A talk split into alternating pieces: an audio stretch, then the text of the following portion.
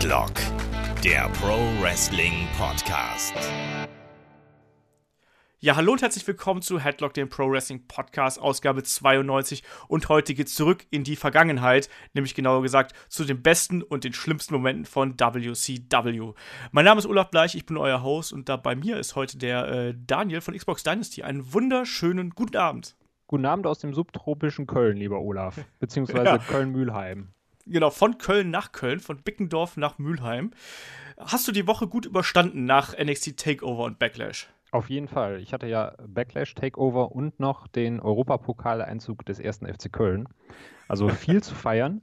Äh, ich habe aber soweit alles gut überstanden. Auch dank des wunderschönen Review-Podcasts zu Backlash, den ich an dieser Stelle herzlich empfehlen kann für jeden, der noch nicht gehört hat. Schleimer. Ja. ähm, hast du auch, äh, hast du, weil du ja gerade gesagt hast, du hast einen Europapokaleinzug von äh, dem ersten FC Köln gefeiert, hast du dann auch äh, den Titelgewinn von Jinder Mahal gefeiert? Es geht. Ich war da, war da glaube ich, genauso zwiegespalten wie ihr. Ich habe mich einerseits gefreut, dass Randy Orton den Titel nicht mehr hat und war ob des Schockeffektes äh, sehr positiv gestimmt, weil ich gesagt habe, okay, ist jetzt eine geile Situation. Ich bin halt mit dem Titelträger nicht so zufrieden, um es salomonisch auszudrücken. Ja, das ist sehr salomonisch ausgedrückt. Ja, mal, mal schauen, wie sich das weiterentwickelt. Ne? Da haben wir äh, haben wir heute haben wir auch noch eine Frage gleich zu und damit können wir dann auch ganz geschickt überleiten zum ersten Teil unseres Podcasts, weil wir wissen ja, am Anfang, da stehen erstmal eure Fragen auf dem Programm und eure Fragen äh, schickt ihr natürlich an fragen.headlock.de. Ansonsten ähm, könnt ihr es einfach bei YouTube unter das äh, Video posten, also unter den Podcast posten. Ihr erreicht uns über Twitter, da am besten einfach den äh, Handle äh, Hashtag AskHeadlock benutzen.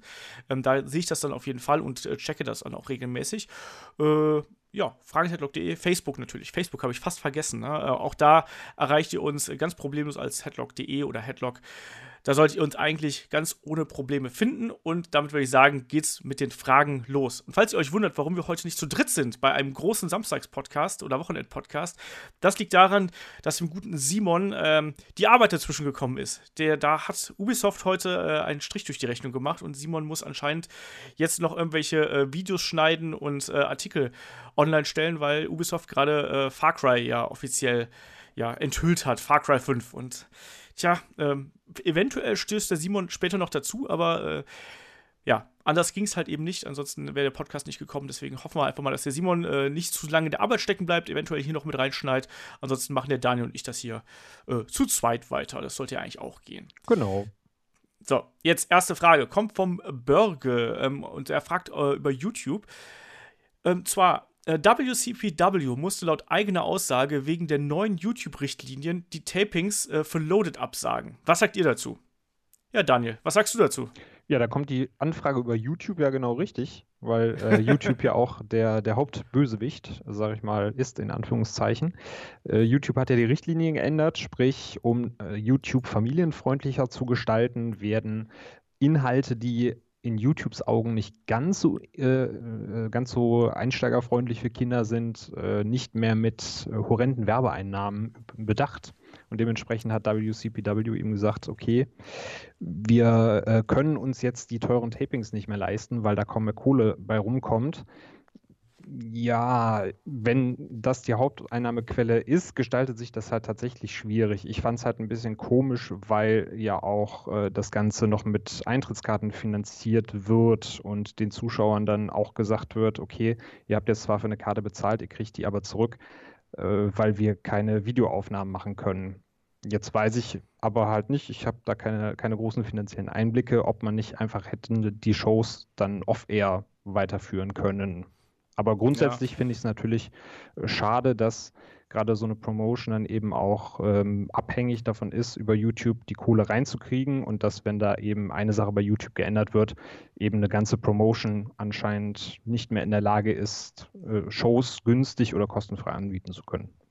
Ja, also es da bei YouTube kommen tatsächlich mehrere Sachen äh, zusammen. Also zum einen ist es halt das, was du gerade eben gesagt hast, also sprich, ähm, YouTube bietet ja seine Flächen, also seine Plattform, als Werbeplattform an Kunden an. Das heißt, die sagen, okay, wir geben euch so und so viel Geld und dafür schaltet YouTube dann eben Werbung äh, in Videoformaten. Ne? Und da gibt es dann große Investoren, gerade in den USA, hast du dann sowas wie ATT, Ähm, die sagen jetzt aber, da haben sich wohl mehrere ähm, Großkunden zusammengeschlossen, die haben gesagt, so, wir wollen unter anderem nicht, dass unsere Videos halt eben bei Videos oder unsere Werbung nicht bei Videos mit Hate Speech, also mit Hassbotschaften irgendwie ähm, verbreitet wird. Und auch, unter anderem war Wrestling auch mit dabei. Das heißt, ähm, da ist man quasi mit Wrestling auf der schwarzen Liste gelandet, um es mal so ganz äh, plakativ auszudrücken. Und zum anderen ähm, führt das auch dazu, dass Wrestling ist ähm, im äh, Restricted Mode. Also es gibt ähm, das sozusagen der, der Jugendschutzmodus von YouTube, den kann man einstellen, wenn man weiß, wie es geht. Und dann taucht ähm, Wrestling nicht mehr auf ich habe es mal ausprobiert und äh, habe dann erstmal richtig, richtig Schwierigkeiten gehabt, danach das wieder einzuschalten, weil es richtig scheiße war. Also ich habe mal den Restriction Mode eingeschaltet und dann konnte ich selbst Headlock nicht mehr finden.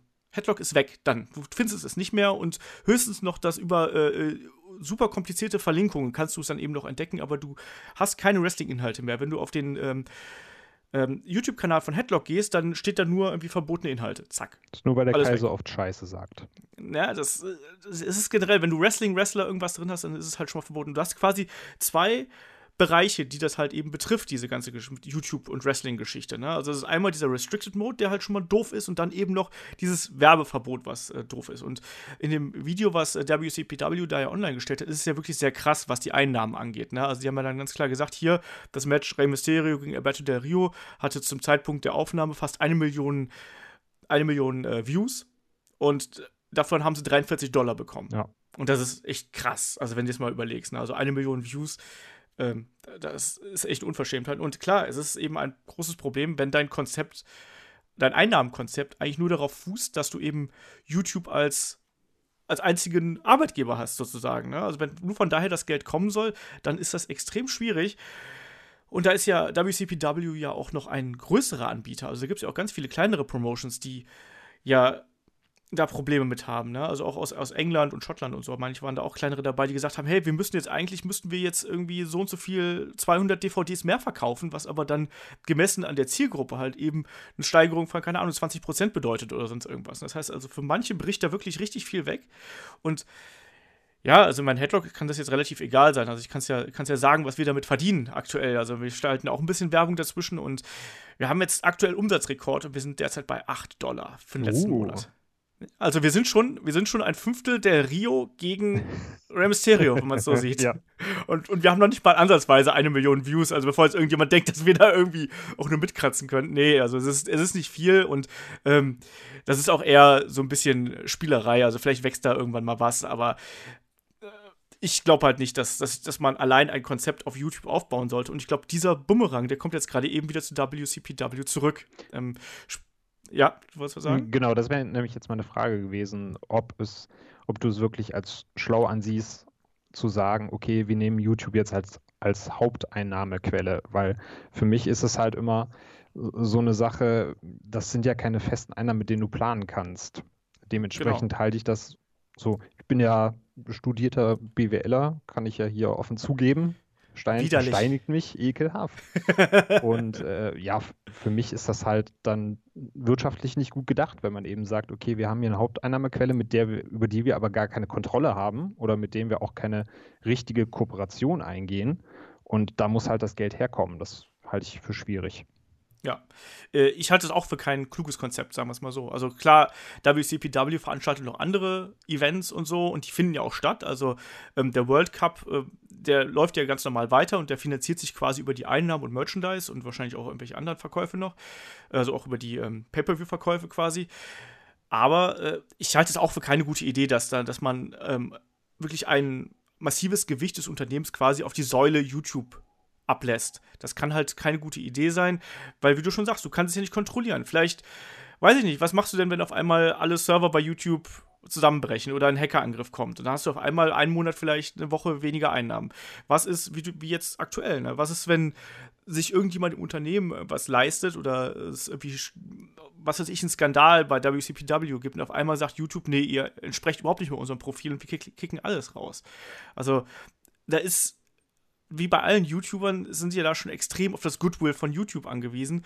Und ja, das ist halt was, was du nicht kontrollieren kannst. Ne? Und ich bin selbstständig, bei mir ist das so ähnlich. Also sprich, wenn ich jetzt sagen würde, so, ich will jetzt mein Geld nur mit einem Kunden verdienen. Also mal ganz plakativ gesagt, ich verdiene jetzt mein Geld nur mit dem einen Printmagazin, wäre das auch eine ziemlich waghalsige Angelegenheit, sage ich mal. Also das habe ich früher mal, als ich neu angefangen habe, klar, ging das irgendwie auch nicht anders. Ne? Da hast du dann gesagt, komm hier, ich habe jetzt erstmal einen großen Kunden, auf den spezialisiere ich mich. Das kannst du aber eigentlich nicht machen, weil wenn der mal wegbricht, und das kann halt immer passieren, dann ja, hast du ein Problem, ne? Irgendjemand muss ja die Miete zahlen. Und äh, insofern halte ich dieses Grundkonzept nur auf YouTube aufzubauen äh, für sehr problematisch und frage mich da auch, ähm, ob sich WCPW da nicht langfristig was anderes überlegen sollte. Also ähm, vielleicht im Sinne von äh, Vimeo Bezahldienst, keine Ahnung, äh, 4,99 Euro im Monat dafür, dass du dann äh, die Loaded äh, gucken kannst. Oder von mir aus auch mein GWF versuch's über Patreon, das läuft ja auch nicht ganz so optimal, aber vielleicht WCPW mit einer größeren Reichweite über Patreon oder sonst irgendwas sagen hier, ähm, wir machen das quasi als Sponsored Content, dann kannst du es ja ganz normal weiterhin bei YouTube vertreiben und äh, verlangst dann irgendwie 5 Dollar im Monat oder sonst irgendwas. Wären alles Möglichkeiten. Also grundsätzlich finde ich es natürlich doof für, von, von YouTube für YouTube. Da gab es ja dann auch bei Wrestling-YouTubern hier aus Deutschland äh, große Panik, die auch gesagt haben: so ja, äh, ich verdiene plötzlich kein Geld mehr damit, ne, obwohl ich das als ähm, eine große Einnahmequelle ansehe. Doof, sage ich mal. Aber naja, muss man abwarten. Also, ähm, WCPW hat ja auch angekündigt, dass sie da eine Kampagne starten werden. Und da frage ich dich dann auch mal: Glaubst du, dass so eine ähm, ja, groß angelebte Kampagne übers Internet mit der Reichweite von WCPW, glaubst du, dass das YouTube zum, äh, zum Umkehr und zur Änderung ihrer äh, Geschäftsbedingungen bewegen könnte? Glaube ich eher nicht, weil wenn die Werbefirmen sagen, wir haben da keine Lust mehr Werbung zu schalten und YouTube und Google auch leben halt sehr von der Werbung, äh, glaube ich schon, dass die Werbefirmen im Endeffekt am längeren Hebel sitzen. Gerade wenn jetzt so Firmen wie ATT sagen, okay, wir, wir wollen in so Formaten nicht vertreten sein, dann äh, denke ich auch, wird da YouTube wenig machen. Wo ich mir vielleicht was vorstellen könnte, wäre, was, was diesen ähm, Parental Lock oder, oder wie heißt der da bei, bei YouTube? Restricted Mode. Restricted Mode, genau. Dass man da vielleicht was machen kann. Äh, beziehungsweise dass da vielleicht ein bisschen, bisschen besser gefiltert wird, dass jetzt nicht einfach gesagt wird, alles, was mit Wrestling zu tun hat, wird da rausgehauen. Egal, ob da jetzt jemand äh, Videos von WWE 2K17 äh, oder sowas hochlädt oder ob da jetzt eine, eine Wrestling-Show gezeigt wird, wo Blut fließt, dass es in die Richtung vielleicht ein bisschen gehen könnte. Ja, also ich habe auch letztens ein Interview gelesen, das war, als das losging mit dieser Umstellung, wo sich ja ganz viele äh, Wrestling-Ligen dann auch zu, zu Wort gemeldet haben, also kleinere Wrestling-Ligen und YouTuber. Ähm, da hieß es dann auch, dass da dann auch ein Verantwortlicher von, von, ähm, von Google gesagt, so ja, wir hoffen auch, dass der Algorithmus quasi noch dazulernt. Ähm, es ist also durchaus möglich, dass dann irgendwann diese Mechanik in der Lage sein wird, das irgendwie zu diversifizieren. Dass man sagt, hier, okay, das eine ist halt Deathmatch-Zeug, wo halt da, was halt wirklich dann Ü18 quasi ist und äh, das andere ist eben das familienfreundliche PG-Wrestling, so in dem Sinne. Genau. Ob, ob das dann passieren wird, was? ist halt dann die Frage, ne? Genau. Was hältst du denn von der Entscheidung, dann zu sagen, okay, wir sagen die Shows komplett ab und alle Leute, die sich Karten gekauft haben, gucken dann halt in die Röhre? Naja, ich meine, irgendwo muss WCPW auch gucken, dass das irgendwie äh, sich finanziell lohnt. Ich weiß nicht genau, wie da die Kostenaufstellung von denen ist. Also vielleicht haben die von vornherein mit äh, den gewissen Einnahmen XY kalkuliert. Und wenn quasi die Einnahmen nicht reinkommen, ist das für die ein Minusgeschäft. Ähm, weiß ich nicht. Äh, auf der einen Seite, ich kann es halt, wie du gerade gesagt hast, kann ich halt verstehen, wenn man sagt, ja, okay, dann macht man das eben nur für die lokale Crowd, die halt da ist und macht es halt wie einen normalen Wrestling-Event ähm, kommt damit plus minus null raus oder sonst irgendwas. Aber wenn man natürlich dann schon von vornherein eigentlich Minus macht, dann wird es halt äh, problematisch. Also wie siehst du das? Ich habe mir jetzt mal eben so für mich die Frage gestellt, wie würde ich reagieren, wenn das die WXW machen würde? Also wenn ich eine Karte kaufen würde und die WXW würde sagen, okay, wisst ihr was, wir haben jetzt nicht genug Abonnenten auf WXW Now, äh, wir sagen jetzt die Veranstaltung ab, hier hast du dein Geld wieder. Dann würde ich mir wahrscheinlich beim nächsten Mal zweimal, eine Karte, äh, zweimal überlegen, ob ich da eine Karte kaufe oder ob ich mir das Wochenende da freischaufel. Dementsprechend mhm. würde ich persönlich einfach des Fanservice wegen sagen, okay, wir machen vielleicht Minusgeschäft plus minus null, je nachdem wie viele Shows es sind, äh, finden aber vielleicht zumindest ein paar davon statt, um die Leute, die sich mhm. jetzt eine Karte zu, gekauft zu haben, nicht zu verprellen. Ja. ja. ich kann das schon ein bisschen nachvollziehen, was du sagst. Natürlich, ich meine, für die Fans, die vor Ort gewesen wären, ist es natürlich echt doof, weil wie gesagt hast, ne? die haben sich darauf gefreut, die haben sich da irgendwie geschaut, dass sie da irgendwie äh, das Wochenende frei nehmen. Und für einen heißt es so, nee, äh, wir können nicht, weil YouTube äh, nicht mitmacht. Ne? Ich glaube, das ist eine ganz verquere Situation einfach. Und für die, für die Promotion selber ähm, ist das, glaube ich, auch sehr unbefriedigend, weil die versuchen ja auch da was aufzubauen und haben auch gesagt, dass sie ja zumindest dann die, die anderen Events, die dann stattfinden, dann auch noch ein bisschen ausschmücken werden. Ähm, aber ich, ich, ich glaube halt, dass, dass vielleicht einfach die Rechnung da nicht 100% aufgegangen ist. Also, dass sie zu sehr auf diese YouTube-Geschichte gesetzt haben. Ich meine, What Culture ist nun mal eine, ein Format, was halt dann eben auch großteils über, über YouTube gelaufen ist und was halt da seine Hauptanhängerschaft hat. Ne? Und wahrscheinlich haben die halt eben dann gedacht, so, okay, das läuft jetzt halt immer so weiter. Sollte man nicht machen, aber es ist auch nur eine Vermutung. Aber ich könnte es mir halt so in der Richtung vorstellen. Und dadurch äh, wird das dann eben auch sehr, sehr unsicher. Ja? Ne? Also ähm, ich glaube, da haben auch dann manche andere Promotions dann auch ein besseres, äh, besseres Gleichgewicht in ihrer Rechnung einfach. Also ich glaube jetzt nicht, dass WXW, wie du gerade angesprochen hast, zum Beispiel, das jemals so ausbalancieren würde. Und ich weiß auch, dass ähm, Christian Jacobi mal in einem Ask CMJ erzählt hat, dass YouTube für sie eigentlich gar keine Einnahmequelle ist. Also die kriegen da irgendwie ein paar hundert Euro raus, aber sie sagen halt, dass diese paar hundert Euro, ich meine, die haben irgendwie, ich glaube, 8000, 9000 Abonnenten oder sowas, ich weiß es nicht, vielleicht auch ein paar mehr. Ähm, und wenn du ja anguckst, die Videos haben ja meistens so zwischen 500 und 1500, mal ein paar mehr, mal ein paar weniger äh, Views. Ähm, die sagen halt ganz klar, das ist für uns eigentlich eher so eine Art Vertriebsplattform und für uns Werbung zu machen, so in dem Sinne, weißt du, und ja. ein Kommunikationsinstrument. Und ich glaube, das ist vielleicht auch für eine Wrestling-Liga ein, ein besserer Ansatz, als das als Haupteinnahmequelle zu sehen. Das denke ich auch, ja. auch wenn es natürlich eine günstige Möglichkeit ist, um schnellstmöglich viele Leute zu erreichen. Aber primär bin ich auch dann eher ein Fan davon, das häppchenweise für Promo-Aktionen zu nutzen. Oder äh, wenn, wenn es irgendwie coole Momente gibt, die du deinen Freunden zeigen möchtest, dass du dann eben sagst, hier kannst du dir auf YouTube angucken und kannst die Leute halt so anfixen das finde ich auf jeden Fall eher einen besseren Ansatz, als das dann als äh, ja, Live-Übertragungsinstrument zu missbrauchen, in Anführungszeichen, das äh, eben nicht unter deiner Kontrolle steht. Ja. Ja, eben, also gerade dieses Ding mit der Autokontrolle ist ja halt das, das Hauptproblem, glaube ich, an dieser ganzen Thematik. Ähm, was Google und äh, YouTube da halt eben veranstalten, ist letztlich deren Sache. Diese Kontrollabgabe macht es dann eben auch extrem schwierig, darauf wirklich ein seriöses Geschäft aufzubauen. Deswegen bleibe ich dabei, es muss halt, es muss halt mehrere Säulen geben, auf denen du ein Unternehmen aufbaust und nicht nur diese eine große Geschichte mit YouTube, sondern da muss halt viel, viel mehr drumherum gebaut werden. Das hat What Culture wahrscheinlich auch, aber eben für die Loaded Tapings war es halt eben hauptsächlich YouTube und dann haben sich jetzt da eben ins Fettnäpfchen gesetzt. So, jetzt haben wir, glaube ich, genug über YouTube und äh, Google gequatscht. Kommen wir mal zur nächsten Frage. Der Bürger hat mich ähm, zwei Fragen uns äh, eingeschickt. Und zwar äh, fragt er dann hier noch: Gibt es eigentlich noch charismatische Frauen, die man zu NXT holen könnte? Wir haben schon letzten Mal ja schon ein bisschen darüber gesprochen. Bei NXT herrscht aktuell so ein bisschen äh, Knappheit, was die Damen angeht. Äh, zugleich plant ja äh, WWE auch hier das äh, May Young, äh, wie heißt das nochmal? May Young, May Young Tournament, das May Young, die May Young Championship, wie auch immer. Ähm, also es ist ein Damenturnier, ähm, bei, bei, dem die besten Wrestlerinnen aus aller Welt äh, reingeholt werden sollten. Und äh, ja, wen hast du da noch bei dir auf der Liste, den WWE holen könnte? Mal fernab von dem, äh, von den aktuellen Gerüchten ich habe ja zwei Mädels, die äh, mich äh, in den Sachen abseits der WWE so ein bisschen äh, begeistert in ihren Bann gezogen haben. Davon ist eine Sexy Star. Die meisten kennen sie von Lucha Underground.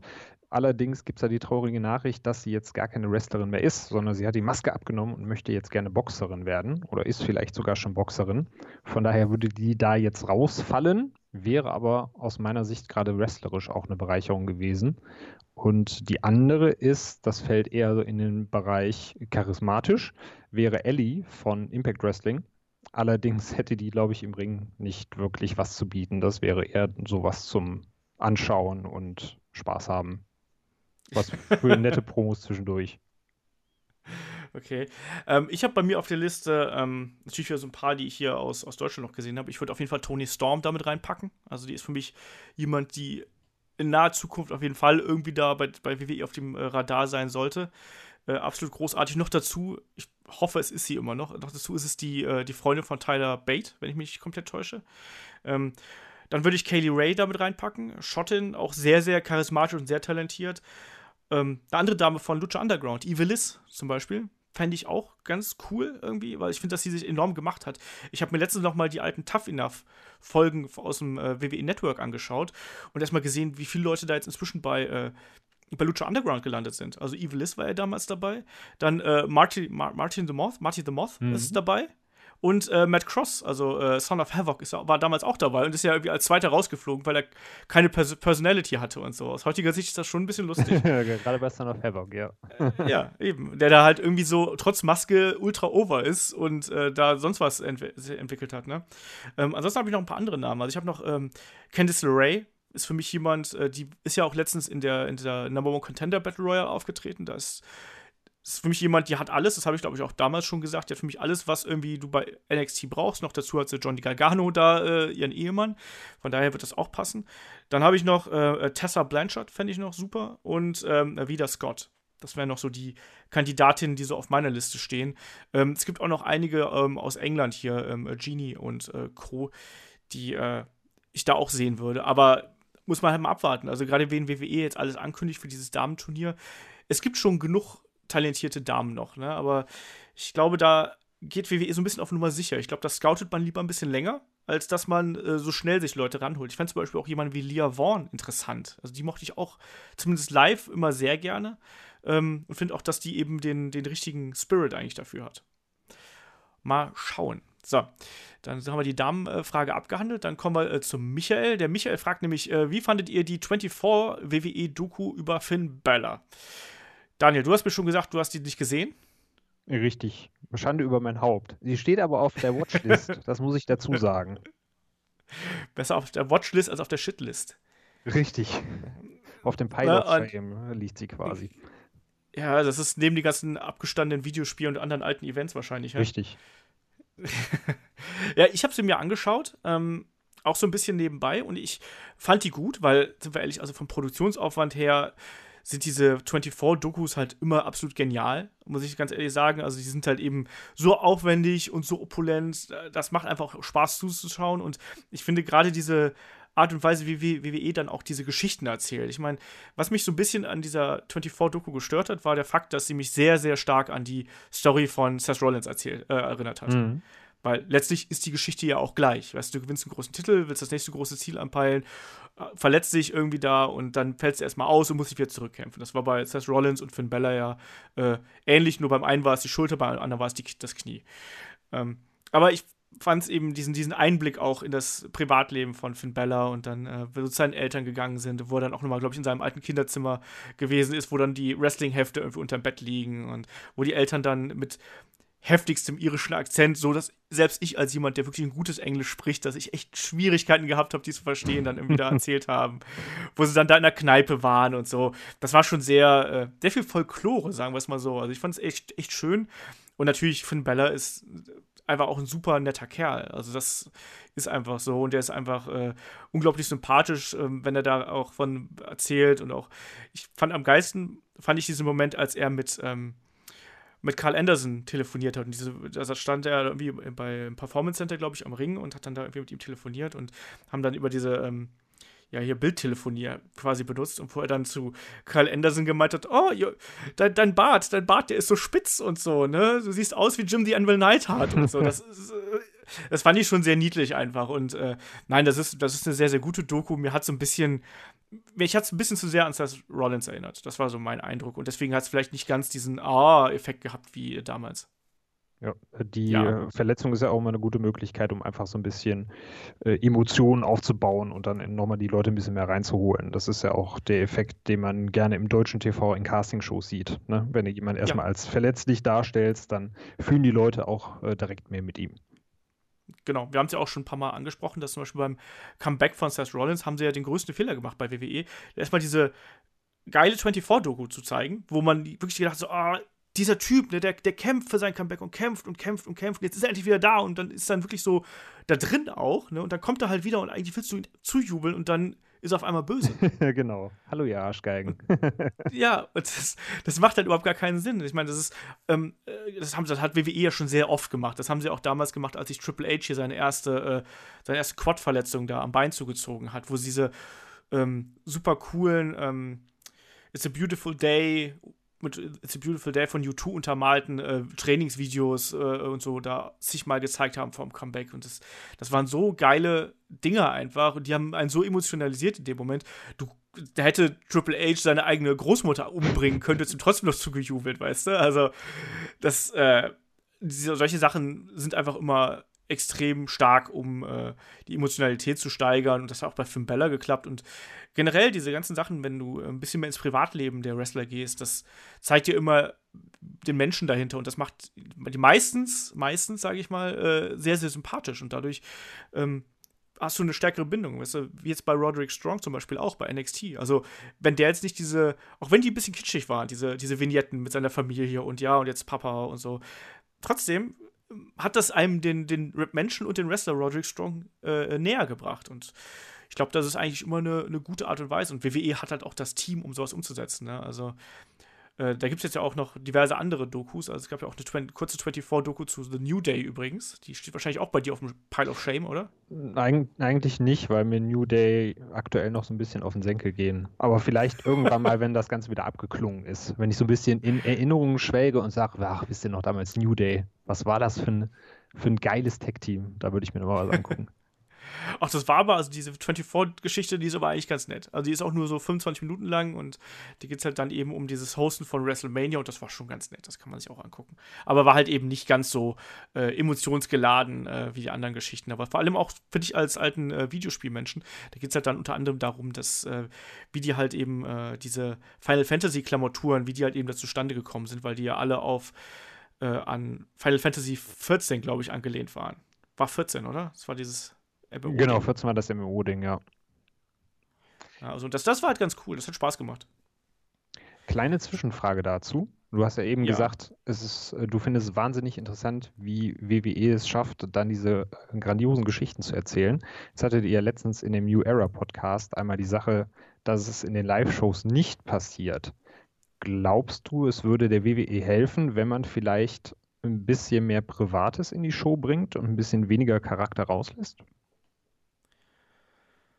Boah, ich weiß es nicht. Ich glaube, du, du meinst jetzt, wenn du ähm, in Bezug auf Raw und SmackDown oder meinst du die House-Shows? Nee, nee, in Bezug auf Raw und SmackDown jetzt. Ich glaube, das kannst du bei einzelnen Charakteren machen. Ich glaube, du kannst es nicht durchgängig bringen, weil dann wird es, glaube ich, irgendwie zu gleichmäßig. Ich glaube, du musst da eine, ja, ja. eine Mischung Jeder hat ja eine aus. Familie, egal ob gut oder böse. Von daher.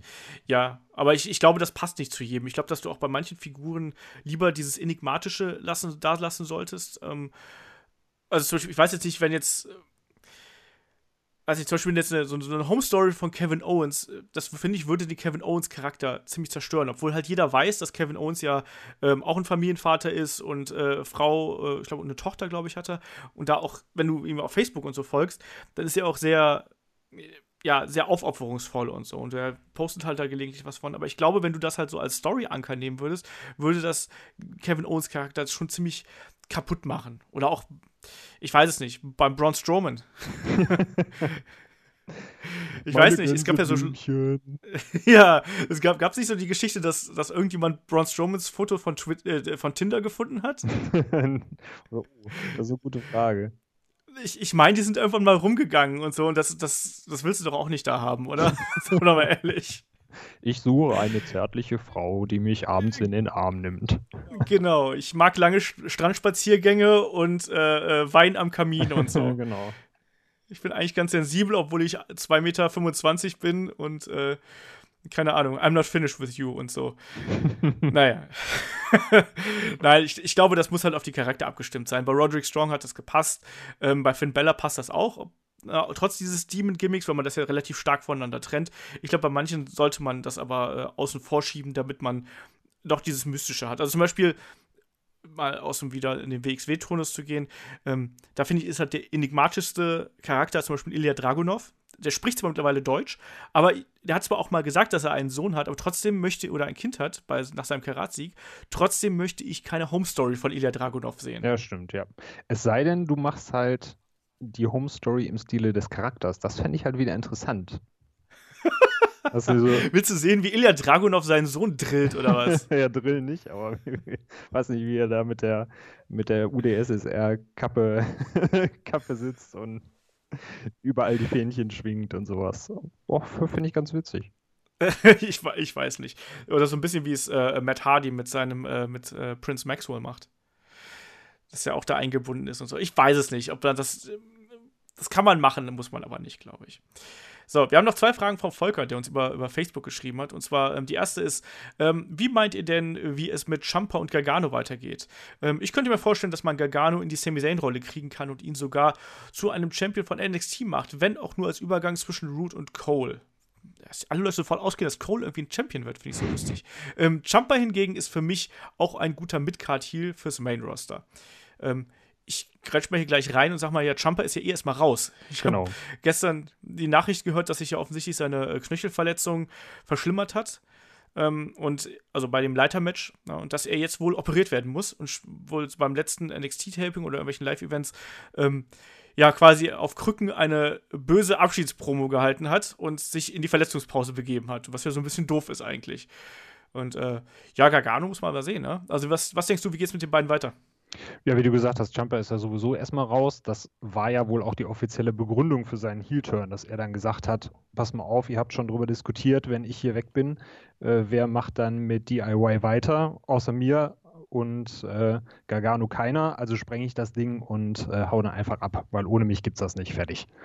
Und äh, deswegen fällt er sowieso erstmal aus. Bei Gargano kann ich mir das schon vorstellen, dass er jetzt so ein bisschen das Vorzeigeface wird, weil NXT für mich auch bis auf Roderick Strong gar kein richtiges Babyface hat. Da gibt es ja auch sehr, sehr viele Tweener, die zwar over sind, aber keine wirklich Face, keine wirklichen Face-Charaktere darstellen. Von daher, ja, dass er bis zum Titel vorstößt, kann ich mir nicht vorstellen, aber wird auf jeden Fall ein gutes Face abgeben. Ich glaube halt schon, dass man jetzt zumindest mal um Titel mitfäden lassen kann. Also, ich fände zum Beispiel schade, wir haben, glaube ich, letztes Mal schon im NXT-Podcast so ein bisschen drüber geredet. Ich fände zum Beispiel schade, wenn man Gargano einfach in die Cruiserweight Division stecken würde. Weil ich finde, dafür ist er eigentlich zu gut und dafür hat er halt. Der gehört ja zu den Leuten, die einfach von jetzt auf gleich so eine Verbindung mit dem Publikum aufbauen. Das war ja schon immer so. Also, Johnny Wrestling funktioniert eben irgendwie überall und alle lieben den. Ich also das liegt an der Art, wie der sich verkauft, auch die, die Mimik und so weiter und so fort. Das ist irgendwas Besonderes hat dieser Mann und hat auch dieses Gimmick, was er eben da verkörpert, dass die Leute ihn sofort sympathisch finden. Deswegen ist die Verbindung zu Sami Zayn noch absolut richtig, weil der hat das genauso. Ähm, deswegen, also ich würde ihm gönnen, dass er zumindest mal so ein, eine Jagd auf den Titel irgendwie mitmachen würde, weil ich glaube, gerade dass so- so einer Fehde mit Root, wo Root halt das absolute Arschloch raushängen lässt und äh, Gargano eben als der, der ehrgeizige Verfolger, ne, der immer wieder auf die Fresse kriegt, ähm, da kann ich mir halt schon vorstellen, dass das funktioniert. Ähm, Genauso ähnlich ist ja auch die, die Rolle von Daniel Bryan damals gewesen. Und ich glaube, dass man bei Gargano echt abwarten muss, wenn man den ins Main-Roster bringt, wie er da funktionieren kann. Weil auch da, ich kann mir sogar vorstellen, dass der, wenn alle Sterne richtig stehen und wenn alles funktioniert, dass der auch sowas wie einen Daniel Bryan abliefern kann.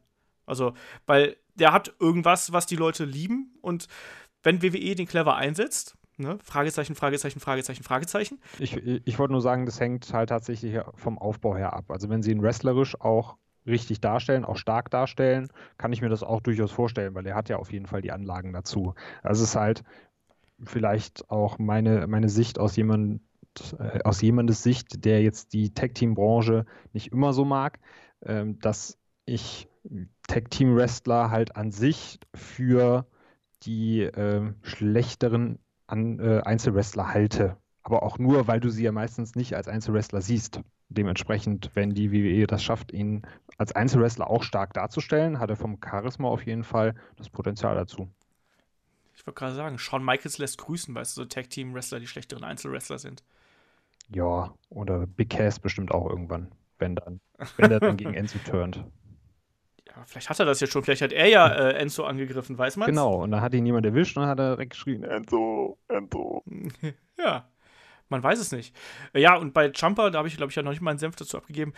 Jumper bin ich, ich, ich mag den sehr und ich mag auch sein, ich mag sein, sein natürliches Charisma und diesen, diesen äh, Psycho-Killer-Blick, den er halt einfach drauf hat.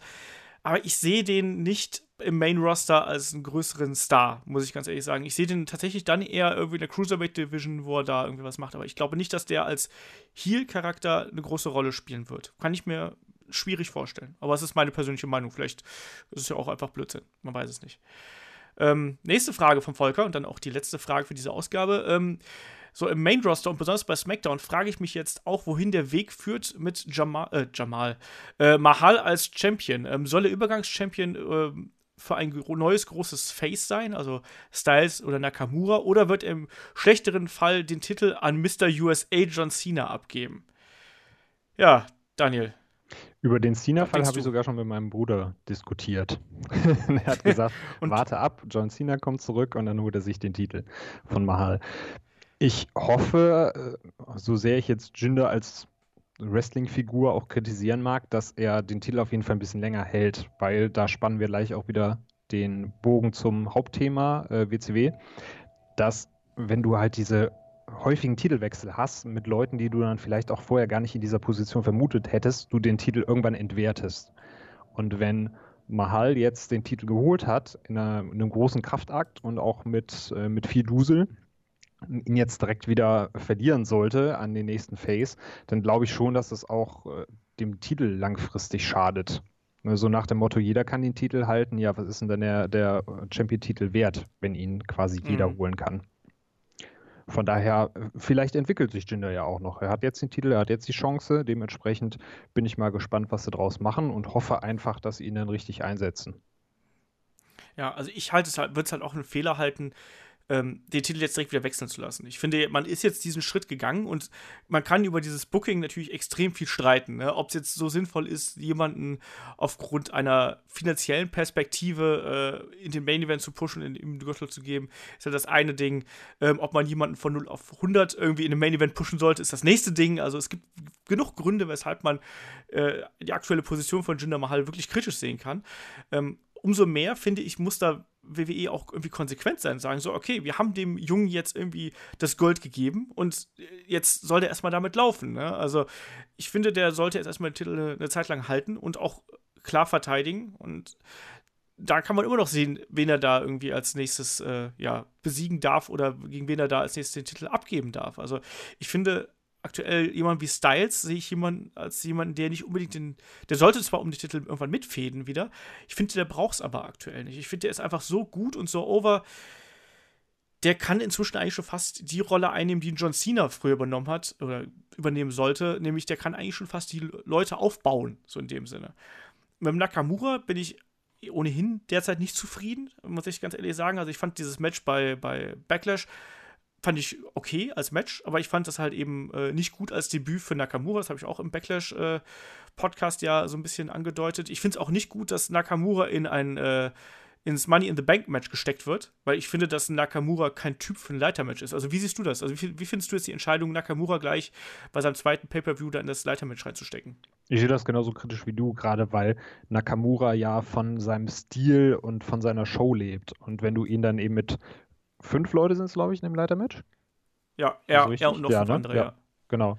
Du hast dann insgesamt fünf Leute in diesem Leitermatch und das nimmt halt Nakamura sehr, sehr viel von diesem Spotlight, was er auch braucht, um als Charakter zu funktionieren.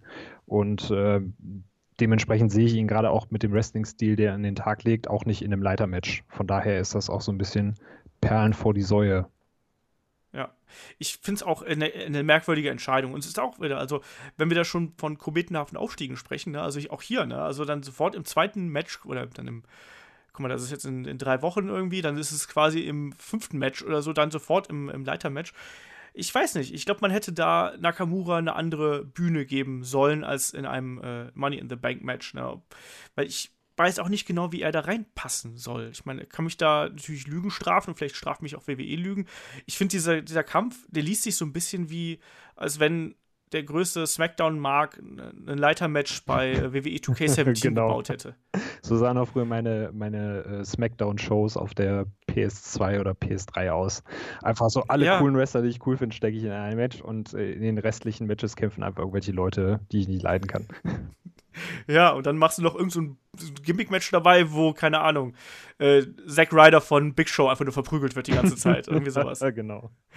Aber das ist, ich finde diese Match-Zusammenstellung äh, wirklich merkwürdig. Und äh, wie gesagt, ich finde, das ist nichts, womit man Nakamura, Nakamura Stil unterstreicht. Und ähm, ich kann mir ihn auch da ganz, ganz schwer vorstellen. Ich weiß nicht genau, was man da mit ihm machen wird. Und im Zweifelsfall wird das irgendwie merkwürdig. Wobei, wie gesagt, auf dem Papier klingt das halt schon cool. Und ich mag auch nicht, wie er derzeit ähm, ja von den, von den Kommentatoren präsentiert wird. Dass die alle immer so blöde Spitznamen haben müssen. So, dies, he's our Rockstar, he's our Artist. So, was, was ist denn, was ist denn der Künstler? Also, wir kommen gleich, äh, wir, hatten, wir, wir hatten ja schon über dumme Gimmicks gesprochen. Also bei, bei, ähm, weil zu WCW-Zeiten gab es auch hier äh, die Artist formerly known as Prinz Ayokea und so. Der war auch ein Künstler. Also dann ist quasi ja. so Nakamura der neue Prinz Ayokea oder was. Ich habe keine Ahnung, was mir das sagen soll. Bitte nicht. Und Rockstar ist der für mich auch nicht. Also Chris Jericho ist ein Rockstar, aber wo ist denn Nakamura ein Rockstar? Ich glaube, für die Amis ist alles, was bejubelt wird, ein Rockstar. Ich habe keine Ahnung, ich verstehe das manchmal nicht. Ich finde es halt ein bisschen schade, dass gerade wo wir auch in den letzten äh, Review-Podcasts immer so ein bisschen drüber diskutiert haben, dass äh, ein Großteil der Matches einfallslos ist und dass relativ wenig Potenzial da ist, obwohl du einen talentierten Kader hast, dann eben zu sagen, du steckst so die fünf coolsten Säue, die du hast, alle in ein Match. Und da, ja, dann bleibt für den Rest der Card eigentlich nicht mehr viel übrig. Auch eben das, was du sagtest, AJ Styles muss nicht um den, um den Champion-Titel mitfäden. Genau, weil du hast dann den Champion-Titel im Main-Event als Attraktion und gleichzeitig hast du AJ Styles in einem anderen Match als Attraktion, wie es jetzt mit Styles gegen Owens war. Und wenn du dann eben alle in einem Match verbrätst, bleibt für den Rest der Show eigentlich auch nicht mehr viel Cooles übrig oder viel Spannendes auf dem Papier. Ja, und vor allem ist ja aktuell auch so, dass ähm, Raw und SmackDown ja eigentlich gleich gebuckt werden, wenn wir mal ganz ehrlich sind. Du hast bei Extreme Rules ein Five-Way, wo halt die ganzen coolen Säue, wie du es gerade gesagt hast, irgendwie drinstecken. Und bei, bei, äh, bei, SmackDown hast du halt dann die anderen eben, die dann alle da äh, um, Money in the Bank dann sich streiten. Und ich weiß genau, wie jetzt die SmackDown-Shows in den nächsten Wochen aussehen werden, nämlich genauso wie die Raw-Shows jetzt aussehen werden. Nämlich, dass einfach diese fünf beziehungsweise sechs Leute einmal in den Pott geschmissen werden und die nächsten Wochen irgendwie alle am laufenden Band bei SmackDown dann Six-Man-Tags und Three-Way-Dances, Four-Way-Dances, alles wild durcheinander dann eben geführt wird, bis dann eben endlich der Event da ist und dieses äh, Knäuel halt eben aufgelöst wird. Und bei Raw läuft es ja aktuell genauso raus. Das ist halt so, ach, es ist halt so ein bisschen ideenlos einfach. Und obwohl das, obwohl beide Matches sich halt irgendwie geil anhören auf dem Papier und die wahrscheinlich auch sehr geil werden, ist halt eben diese Hinführung dahin, ist einfach so schematisch und mechanisch, dass es ich, also ich sag's dir ganz ehrlich, ich habe jetzt diese Woche habe ich mich echt über Raw und SmackDown schon wieder hinweggequält. Ähm, und war echt nicht wirklich mit dabei, weil es mich irgendwie, obwohl da, also gerade bei SmackDown, du hast einen Styles, du hast Nakamura und Owens und keine Ahnung was, aber irgendwie mich interessieren halt die Geschichten nicht und das ist äh, extrem schade. Also wie ist das bei dir? Bei mir war es genauso. Gerade Raw hat mich so ein bisschen aufgeregt, weil es so unglaublich vorhersehbar war. Weißt du, du hast am Anfang äh, Bray Wyatt im Ring, dann kam, wer kam noch dazu? Äh, äh, hier, Dings, äh, äh, Samoa Joe? Genau, Samoa Joe. Der kam aber, der kam erst danach rein. Vorher war noch irgendjemand, äh, Finn Bella war, kam, glaube ich, noch dazu, ne? Das kann sein, ja, ich weiß nicht genau, mehr. Ich, ich habe so doll angeguckt, dass ich mich nicht mehr dran erinnere. Auf jeden kann. Fall waren drei Leute im Ring, dann kam noch Seth Rollins dazu und ich wusste direkt, okay, das sind jetzt vier Leute. Das heißt, vier Leute, die sich prügeln, Kurt Engel kommt gleich raus oder sagt Backstage, okay, wir machen heute Abend ein Tag Team Match, ihr zwei gegen euch zwei und fertig. Und genauso ist es halt gekommen. Also du weißt halt eigentlich immer schon direkt in den ersten Minuten, was über den Verlauf der Show passiert. Und dann fragt man sich halt selber auch, okay, investiere ich jetzt hier drei Stunden, in dem ich auch andere Sachen machen könnte, nur um mir Dinge anzuschauen, wo ich sowieso schon weiß, dass sie passieren und wie sie ausgehen. Und das ist halt einfach schade, mhm. weil gerade für mich Wrestling oder gerade auch Raw und SmackDown davon leben, dass ich äh, Sachen sehen möchte, die mich überraschen und äh, Sachen sehen möchte, wo ich mich nächste Woche frage, wie es weitergeht. Und das ist halt aktuell überhaupt nicht der Fall ja, wie gesagt, es ist halt so ein bisschen Wrestler-Roulette irgendwie so. Du schmeißt halt einfach irgendwo der Wrestler, äh, wer ist hier, Quartett. Ne? Und schmeißt einfach Wrestler zusammen und dann, ja, machst, hast du auf jeden Fall schon mal eine feste Abfolge und kannst so drei Wochen im Voraus planen, bis dann eben das, äh, ja, das Match dann eben da ist, aber es ist eben nichts, was einen fesselt. Ja, so. genau. Es läuft halt einfach irgendwie und das ist ein bisschen schade. Ähm, um auf die Frage zurückzukommen hier, wen, wer sollte Jinder Mahal dann äh, entthronen? Ich finde eigentlich, dass er ruhig gegen John Cena fäden dürfte, aber ich finde, er sollte gegen, gegen John Cena gewinnen. Ja, bitte. Auf eine ganz klare Art und Weise. Für mich ist auch ein bisschen schurkig. Also für mich dürfen auch die beiden äh, äh, hier, die indischen äh, Midgets da ruhig eingreifen und so. Das ist vollkommen okay, aber äh, ich finde, er sollte John Cena auch ruhig besiegen dürfen und dann kann John Cena für mich auch wieder ab nach Hollywood gehen. Also, ähm, ich weiß nicht, vielleicht macht man das auch irgendwie einfach in einem Four-Way oder sonst irgendwas, dann pinnt einen, weiß ich nicht, einen Baron Corbin pinnt einen äh, AJ Styles und wird dadurch Champion oder so.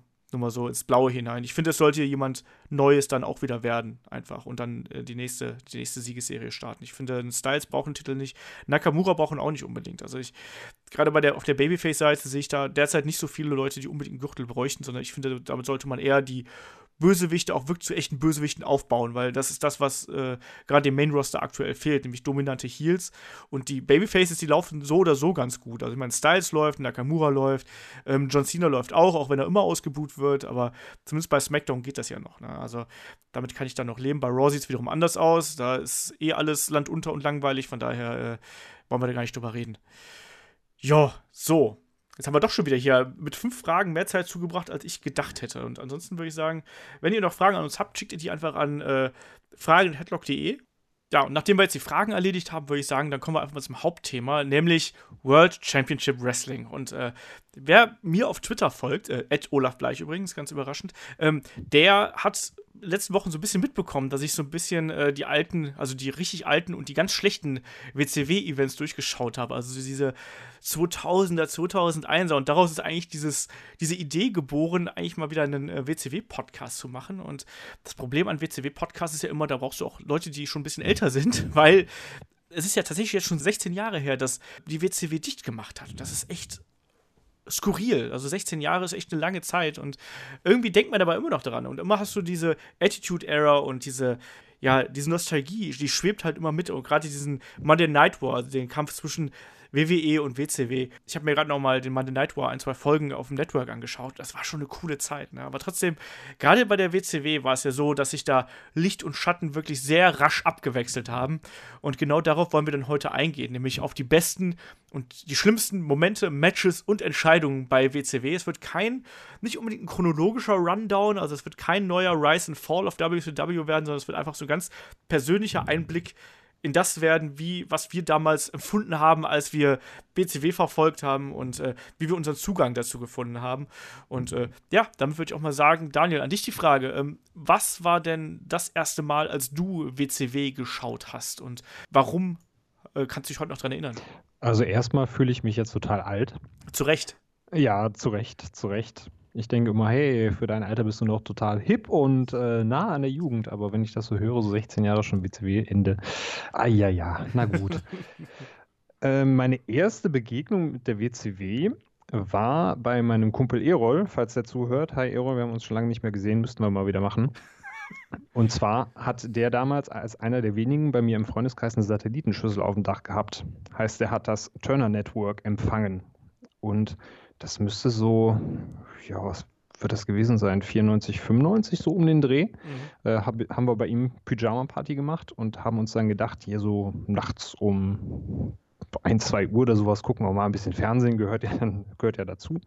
Und äh, sind dann eben auf äh, die BCW Monday Nitro Folge gestoßen und haben uns das dann mal angeschaut und das hat mich dann so direkt angefixt. Also die WWF kannte ich eigentlich dann bis dato eher von, von diesem ganzen Drumherum, was man so als Kind mitkriegt, also Wrestling-Karten, Wrestling-Spiele, hast aber wenig live gesehen im deutschen TV und dementsprechend hat mich die WCW halt direkt fasziniert, weil ich erstmal so den Sport, den man nur durch Merchandise kannte, wirklich auch mal live erlebt hat.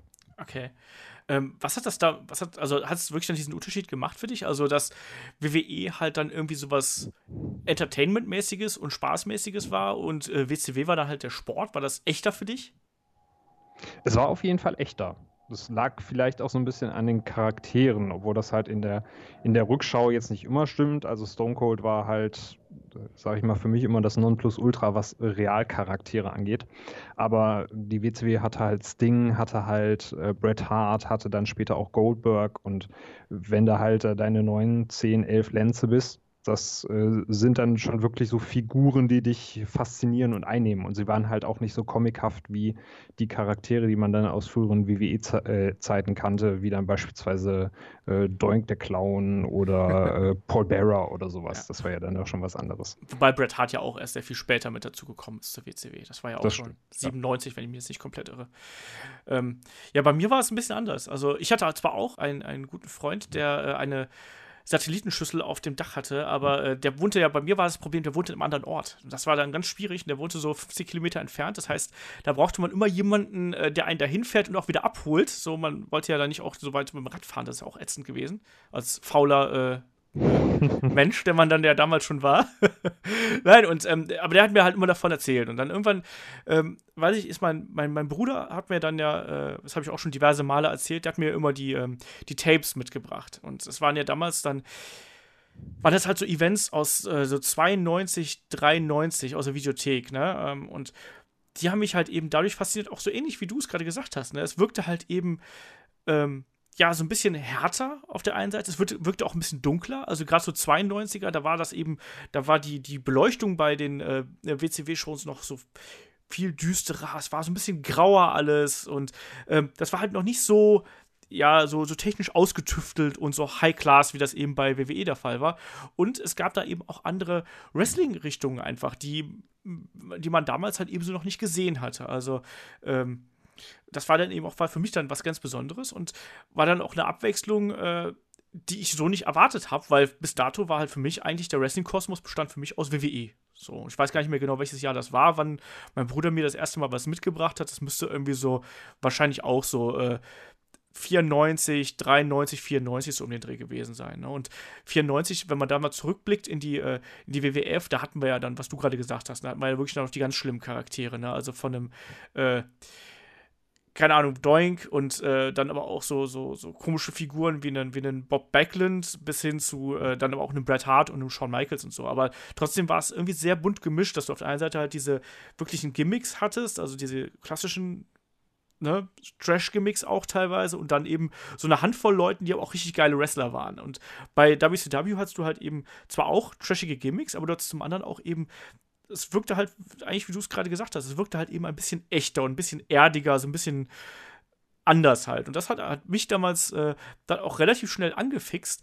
Und äh, bei mir war aber, und damit kommen wir dann vielleicht auch gleich mal zum, äh, zum ersten, was mich damals wirklich auch so bei der Stange gehalten hat. Also bei mir war das erste, was mich begeistert hat, war das erste Match, was ich gesehen habe. Und das war nämlich bei ähm, Wrestle War 92, äh, Flying Brian Pillman gegen Jushin Thunder Liger.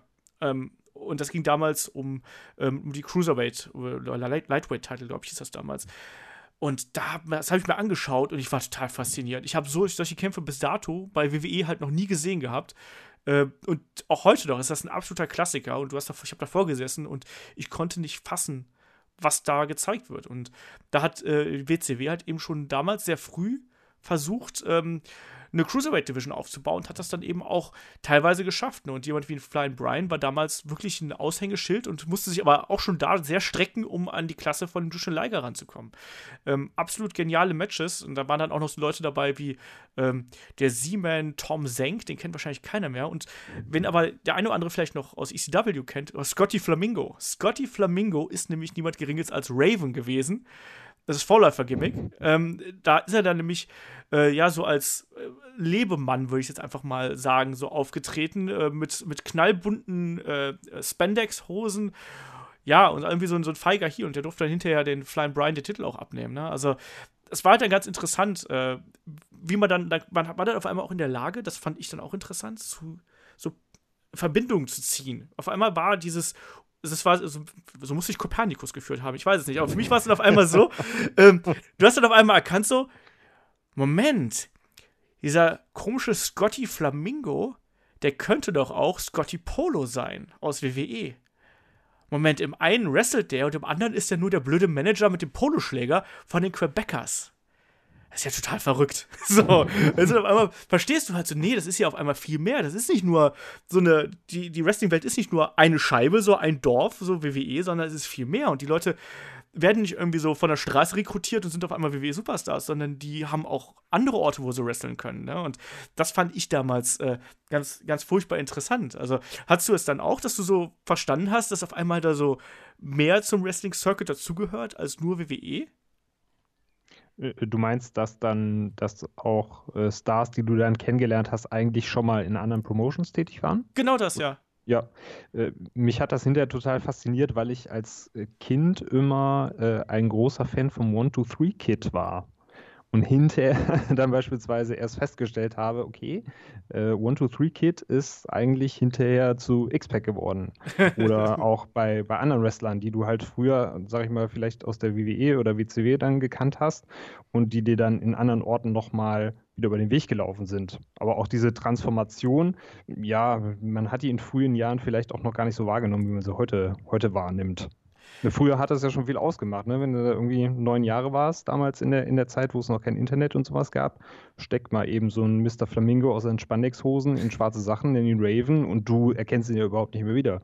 Ja, also, also für mich war das halt damals wirklich wie so eine Offenbarung. So, boah, ich, da, da passiert ja viel mehr und so. Und das ist irgendwie auch so ein Geschäft. Das ist ja wie bei Fußball so ungefähr, wenn einer von einem Verein zum anderen wechselt. Ne? Und zum Beispiel, ich hab, weiß dann auch noch genau, als, als ein ähm, einen Cactus Jack, also McFoley, dann in dieser Übergangsphase, wo er dann nochmal bei, äh, äh bei der, bei der WCW war und wo er dann halt so langsam da, äh, da rausgekehrt worden ist nach diesem Loser Leaves Town Match gegen Kevin Sullivan.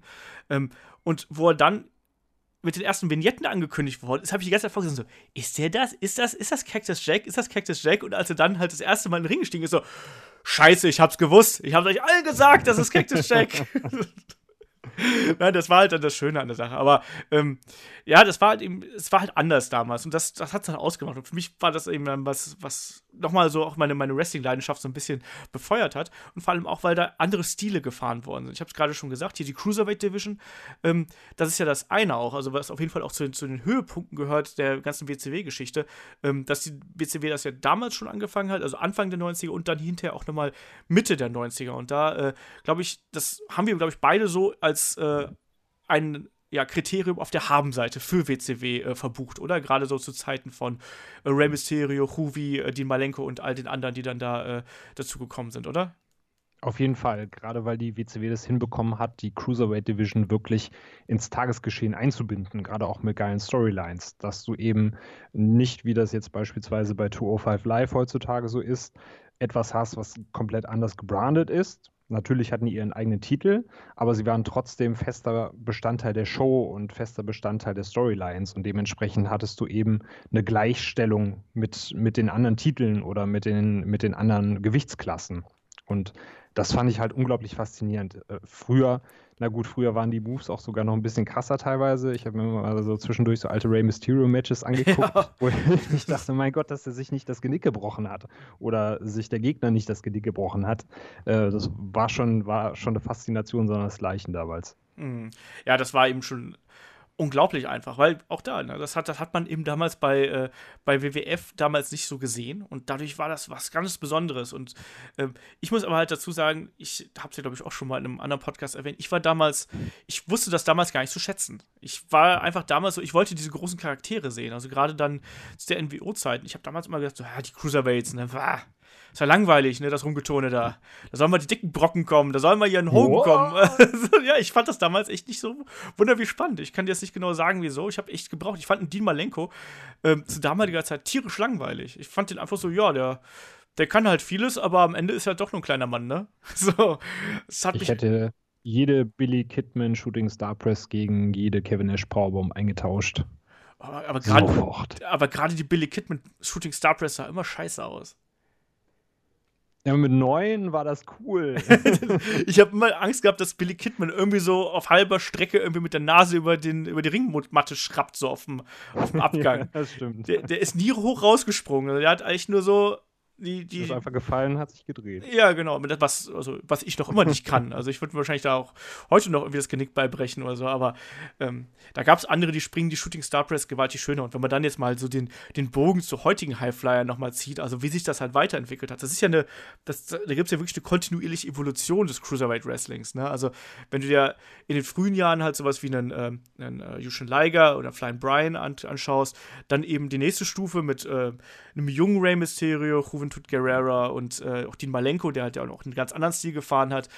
Äh, und dann eben noch weitergehst. Dann hast du erstmal so ein kleines Loch, finde ich, also so Anfang der 2000er, wo das dann alles aufgebrochen ist. Hast du so ein Loch, wo sich dann aber dann auch Leute wie einen ähm, AJ Styles zum Beispiel rausentwickelt haben, ne? so, so als Beispiel. Ne? Oder auch einen Amazing Red von mir aus dann ein bisschen später und sowas, also was dann ja bei, den, bei TNA und so abgegangen ist. Und dann eben wenn du jetzt noch einen Schritt weiter gehst, dann gehst du nach heute und hast du auf einmal sowas wie einen, wie einen Ricochet oder sowas in der Richtung oder eine Will Osprey, weißt die halt absolut wahnsinnige Sachen einfach abreißen, was aber auf einmal geht, weil die so ausgebildet und so trainiert sind.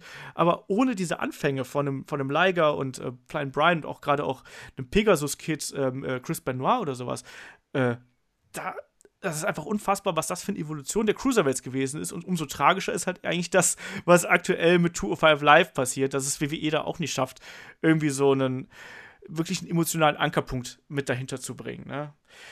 Das ist eigentlich ja, so das Ärgerliche. Ob, obwohl man ja sagen muss, äh, gerade durch diese Evolution, du hast ja eben AJ Styles beispielsweise angesprochen, was viele vielleicht dann auch ein bisschen verkennen, ist, dass, obwohl man auf die Cruiserweights immer gerne schimpft und sagt, das ist eigentlich langweilig und das will keiner sehen, könntest du viele von den Charakteren, die heutzutage jeder liebt und wo die sagen, das sind super geile Wrestler, hättest du damals auch bedenkenlos in jede Cruiserweight Division ja, stecken klar. können.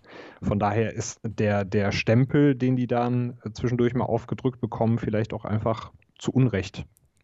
Ich glaube, das liegt halt auch an diesem äh, anderen Branding, was WWE da innerhalb seiner Shows bringt. Ich glaube, das ist keine gute Idee und ich finde auch, da müsste sich WWE vielleicht auch irgendwann mal eines Besseren belehren lassen und sagen, komm, das ist keine eigene Brand, sondern ihr seid auch Teil von WWE, genauso wie äh, die Damen auch. Also stell dir mal vor, wenn jetzt bei den Damen, bei den Cruiserweights hast du die lila Seile, bei den Damen hast du die pinken Seile und bei Tag Teams hast du die grünen Seile oder sonst irgendwas. Weißt du, so, das ist doch kacke. Ich verstehe nicht, warum man eine Brand in der Brand braucht. Ne? Also, das kannst du vielleicht machen, wenn du ein Stable hast, sowas wie bei der NWO, da kannst du einen Brand in der Brand machen, aber so ist das halt eben eine harte Sache. Aber ich habe gerade eben von Ankerpunkten gesprochen und du hast da schon Sting erwähnt.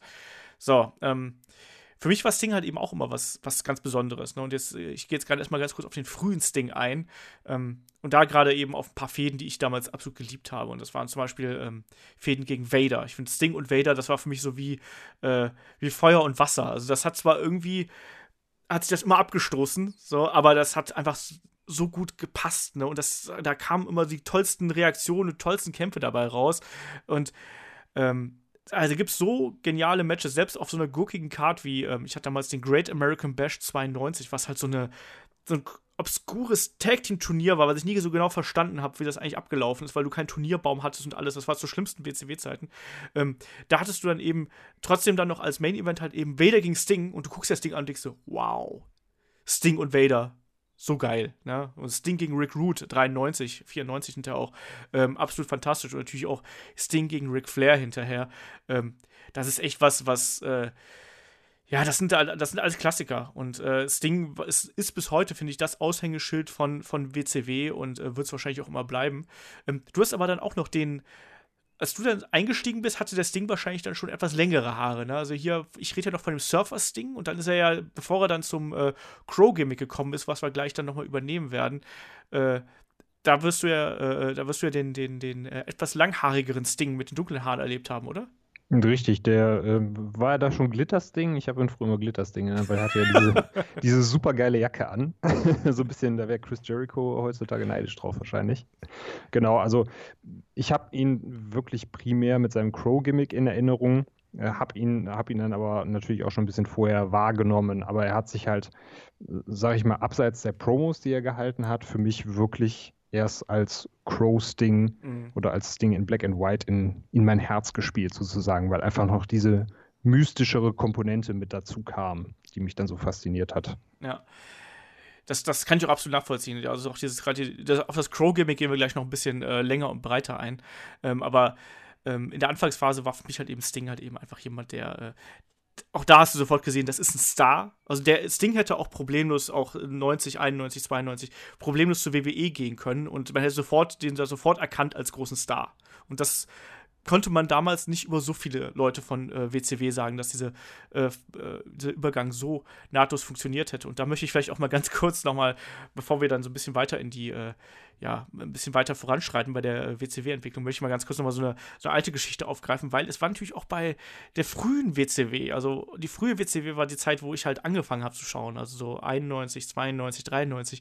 Da war schon damals nicht alles Gold, was glänzt und das hat man speziell bei einem Event auch zu hören bekommen. Das war nämlich ähm, beim Great American Bash 91. Also Great American Bash hat nicht immer so die besten Events irgendwie. Äh, es scheint so eine Serie zu sein. Mir fällt es jetzt gerade auf, wo ich es erzähle, dass der so komische, äh, komische Ereignisse nach sich gezogen hat. Aber ähm, hat auch immer das beschissenste Bühnensetting eigentlich. Das stimmt, ja. Diesen Sandkasten und Schaufel. äh, das, war der Bash at the Beach, war das. Ach ja, stimmt. Das war der Ach, Bash at the Beach. Ich habe jetzt nur, ich höre jetzt nur Bash hier. Ja, nee, es gab, es gab ja einige Bashes. Ähm, Nee, aber was, worauf ich anspreche, ist, ähm, das war damals der Zeit, als, als Jim Hurt ähm, Executive Producer bei WCW war. Der ist dann halt eben, äh, äh ich glaube, 89 ist der halt in den Job gekommen und wird bis heute als jemand beschrieben, der einfach null Plan von Wrestling hat. Und der ist unter anderem auf die geile Idee gekommen, so, äh, wir müssen Ric Flair neu branden. Wohlgemerkt, Ric Flair zu seiner Hochzeit, ne? Also 90, wo er da World Champion war und over wie Sau war und hat gesagt, so, hör mal, Ric Flair, du musst äh, als äh, Spartacus, du siehst für mich aus wie ein äh, römischer Legionär und du trittst ab jetzt als Spartacus an. Und das heißt, wir rasieren dir erstmal die Haare ab, also diese legendäre, wallende, blonde Mähne, äh, äh setzen dir äh, einen Helm auf und natürlich äh, kriegst du auch noch einen passenden Lendenschutz dazu. so. Ja, und Ric Flair war damals Champion, was ja auch total Sinn macht, dann auch ein Champion und so ein Main Event einfach genau. umzubranden. Genau. So, warum auch nicht? ähm, naja, und äh, Ric Flair hat dann wohl noch gesagt: so, ja, man, das mache ich nicht, ne? Also, warum sollte ich das machen? Ne? Und hat wohl trotzdem gesagt: so, komm, ich gebe aber zumindest meinen Titel an Barry Windham ab, ne? dass dann irgendjemand anders halt einen Titel tragen kann und ich, äh, ich hau dann halt ab, dann ist das halt eben so. Dann passt das hier gerade nicht. Ne? Ja, das fand die aber nicht so gut, dass sich Ric Flair dagegen gewehrt hat und haben dann Ric Flair entlassen. Wohlgemerkt, zwei Wochen vorm Event. Was natürlich schon doof ist, wenn Ric Flair im Main Event steht, ihn einfach zu feiern. Ja, eben. Und dann hieß es halt eben Lex Luger gegen Barry Windham und äh, da gab es dann äh, lautstarke We Want Flair-Rufe. Und äh, das ist eben, das war eben schon sowas Neues, weil bis dato äh, gab es sowas eigentlich nicht, dass die, dass die Fans sich so eklatant laut gegen die Entscheidungen des Office und der, der Liga gewehrt haben. Weißt du, bis dahin war es dann eben eher so, dass die, das Publikum hat applaudiert oder geboot, aber eigentlich dann primär auf die Charaktere bezogen, nicht aber so in Richtung des Office, also wo wir heute dann eben keine Ahnung, heute rufen wir CM Punk, CM Punk, weil wir das scheiße finden. Also manche Deppen machen das. Äh, damals hat man dann eben We Want Flair als Unmutsäußerung gerufen und äh, das Match war dann eben entsprechend auch scheiße. Und äh, ein weiteres Indiz dafür, wie merkwürdig diese damalige Zeit war, äh, wohlgemerkt, damals, das ist schon, wir sind jetzt Ende 91, wo ich noch gesagt, wo ich dann langsam gedacht habe, ja, damals war es cool, ne? Hat man dann als Opener vom Halloween Havoc äh, das Chamber of Horrors Match gehabt. Und jedem, der heute sagt, dass das House of Horrors Match das schlimmste Match aller Zeiten gewesen ist, der sollte sich das Chamber of Horrors Match angucken. Ähm, das ist auf dem Papier, sieht das gar nicht so schlimm aus. Ich habe das halt gesehen und wirklich, du, du ich habe damals, war ich glaube ich mit meinem Bruder in der Videothek und du siehst dann dieses Match, Chamber of Horrors Match und siehst dann die, die Leute, die da mitmachen. Dann siehst du die Steiner Brothers so. Geil. Sting, boah. El Gigante. Naja, okay, ne? Man kannte dann schon, das war schon äh, nach WrestleMania 9, man kannte Giant Gonzalez, hat sich gedacht, naja gut, er ist halt groß. Ne? Aber kann ich mit leben, das sind alles Leute, die ich kenne. Dann kämpfen gegen Cactus Jack, so ja, das passt ja irgendwie. Den Diamond Stud, also das ist äh, Razor Ramon, und Vader. So, geil. Äh, und, und Abdullah the Butcher. Ne? Abdullah the Butcher hat zumindest einen Ruf gehabt, den ich kenne, auch wenn ich noch nie bis dahin gesehen habe. Hab gedacht, so geil, die alle im Käfig, so, das muss doch voll super werden. Und dann war das der größte Clusterfuck, den ich bis dahin jemals gesehen habe. In dem, diesem Match ging es dann darum, dass der, das Team gewinnt, dass es schafft, einen Wrestler des gegnerischen Teams auf einen elektrischen Stuhl zu schnallen und einen Hebel zu ziehen, dass dann die Pyro, äh, Pyro losschießt und so. Und das ist das absurdeste Match überhaupt, weil die Leute haben nicht genug Platz, weil in, diesem, in der Mitte des Rings steht dieser blöde Stuhl. Ne, und drumherum, drumherum wird er da geprügelt und das ist einfach absurder Kack. Und ich meine, da ist auch noch irgendein ganz krasser Bump drin, den ich jetzt gerade nicht mehr genau zuordnen kann. Aber wer auf jeden ja, Fall mal was. Was? Allein auch dieser Käfig, der, der war ja erstens nicht nur hässlich, sondern auch unglaublich sperrig. Ich glaube, da hast du gar nichts gesehen, oder? Als Zuschauer. Äh, du hattest ja zum Glück ein paar, ja, das war wahrscheinlich so von der von außen hast du wahrscheinlich relativ wenig gesehen. Das äh, war ja damals eigentlich auch so ein ähm, auch ein besonderer Käfig, weil das war halt kein, ähm, das war kein so nicht so Maschendrahtkäfig, sondern es war ja wirklich so ein hochgebauter mit, mit großen äh, silbernen äh, ja, Maschen eigentlich. Aber ähm, der sah halt eben schon ganz anders aus. Der wurde hier hinterher als Thunder Cage, wurde der, glaube ich, hinterher noch mal so ein bisschen umgebaut, dass es halt ging. Aber dieser Kampf, der war halt an Absurditäten einfach gar nicht mehr zu überbieten. Äh, aber dafür war, äh, ja, war eben die, die WCW halt damals schon immer gut zu haben. Und ich, ich roll gerade mal noch so ein paar andere Absurditäten so auf, bevor wir dann auch mal so, so ein paar andere schöne Sachen aufrollen. Äh, unter anderem auch Vader, weil Vader ist auch jemand, den darf man eigentlich gar nicht äh, zu niedrig bewerten in seiner, in seiner Wertigkeit für WCW und fürs Wrestling. Ähm, also ohne, man kann nicht über die schlimmsten Sachen von äh, WCW reden, ohne den Schockmaster erwähnt zu haben. ich glaube, ich glaub, das weiß jeder mittlerweile. Ich glaube, das, ja. hast du, das hast du auch gesehen. Magst du es erzählen? Ja, sehr gerne. Also es war ja im, im äh, Vorfeld von Fall Brawl 93 äh, es gab ja diese Wargames damals, hieß, die Wrestler haben sich zu, äh, zu Teams zusammengefunden, um dann als Team gegeneinander anzutreten. Darfst mich immer gerne unterbrechen, wenn ich da, wenn ich da Schluss erzähle. Aber es gab dann eben diese berüchtigte Promo, wo Sting äh, mit seinen Teamkameraden dann äh, dem gegnerischen Team gegenüberstand und dann sagte, Ihr könnt euch noch so anstrengen, Freunde. Bei diesem Event werden wir gewinnen, denn wir haben das ultimative Teammitglied, den Shockmaster. Und dann kam dieser zwei Meter große und äh, zwei Meter breite Typ mit einem äh, Stormtrooper-Helm aus Star Wars, der mit äh, der mit grauem Glitzer beschmiert war, durch eine Wand gebrochen nach dem Motto, ich bin so stark, ich zertrümmer diese Wand mit meinem Kopf. Und wusste aber leider nicht, dass unten in der Wand ein kleiner Holzbalken befestigt war. Und der war also, fest im Gegensatz zum Rest der Wand. genau, der Holzbalken war fest. Also stolpert dieser, dieser unglaublich muskulöse Typ über diesen Holzbalken.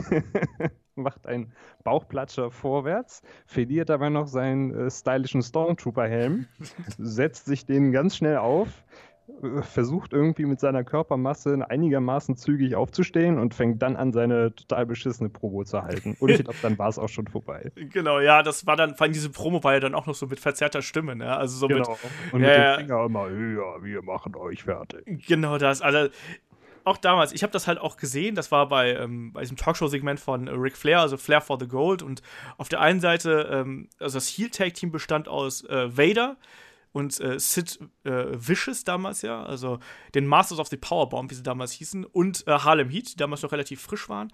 Und auf der anderen Seite äh, standen ähm, Sting, der äh, British Bulldog, äh, Dustin Rhodes und dann eben der Shockmaster. Und der Shockmaster war halt eben Tugboat, den man aus, aus WWE-Zeiten kannte. Ne? Also ähm, Typhoon, genau den Namen habe ich gesucht. Ich, hab, ich war gerade bei Avalanche, aber es war Typhoon natürlich.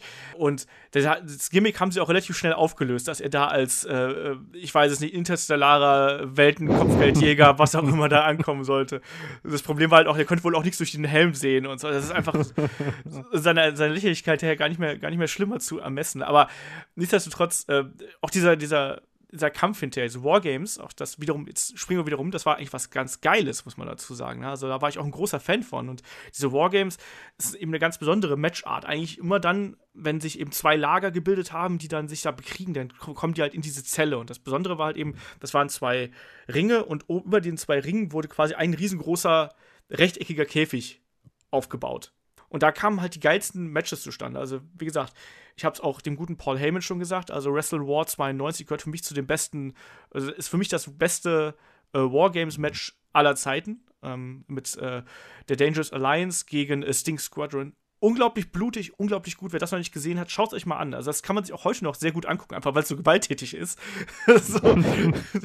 nee, das ist wirklich gut und das, ähm, da sind halt nur erstklassige Wrestler drin und es wird eine super Geschichte erzählt. Auch im Jahr davor ist es auch sehr stark. Das wird hinterher immer schwächer, muss man leider sagen. Aber so 91, 92 haben diese Matches noch richtig viel Spaß gemacht. Und ja, das hat natürlich dann gleich so ein bisschen die Brisanz aus dieser Fehde rausgenommen, wenn da der, der große Überraschungspartner dann so durch die Wand stolpert. Ne? Ja, grundsätzlich war es dann eben auch so, dass da sehr merkwürdige Sachen da äh, zustande gekommen sind. Also ab 1994 ist eigentlich so für mich der Zeitpunkt angekommen, wo ich halt eben gesagt habe, so jetzt da spüre ich, da hat sich was verändert bei WCW, weil das war der Punkt, wo Hogan rübergekommen ist. Und vorher war eben die WCW für mich sowas wie ein Sting, wie ein Vader, wie ein Rick Root auch und wie ein, wie ein Cactus Jack und auch diese ganz krude Mischung an Gimmicks, die teilweise davor gekommen sind. Teilweise auch äh, sehr, also aus heutiger Sicht schon sehr grenzwertig. Ne? Also da gab es dann auch noch den Indianer und da gab es dann den Bauarbeiter. Also aus dem, aus dem Shockmaster ist er hinter Uncle Fred geworden, ne? der wirklich dann, der zwar noch Shockmaster hieß, aber eigentlich nur Onkel Fred genannt worden ist und der so als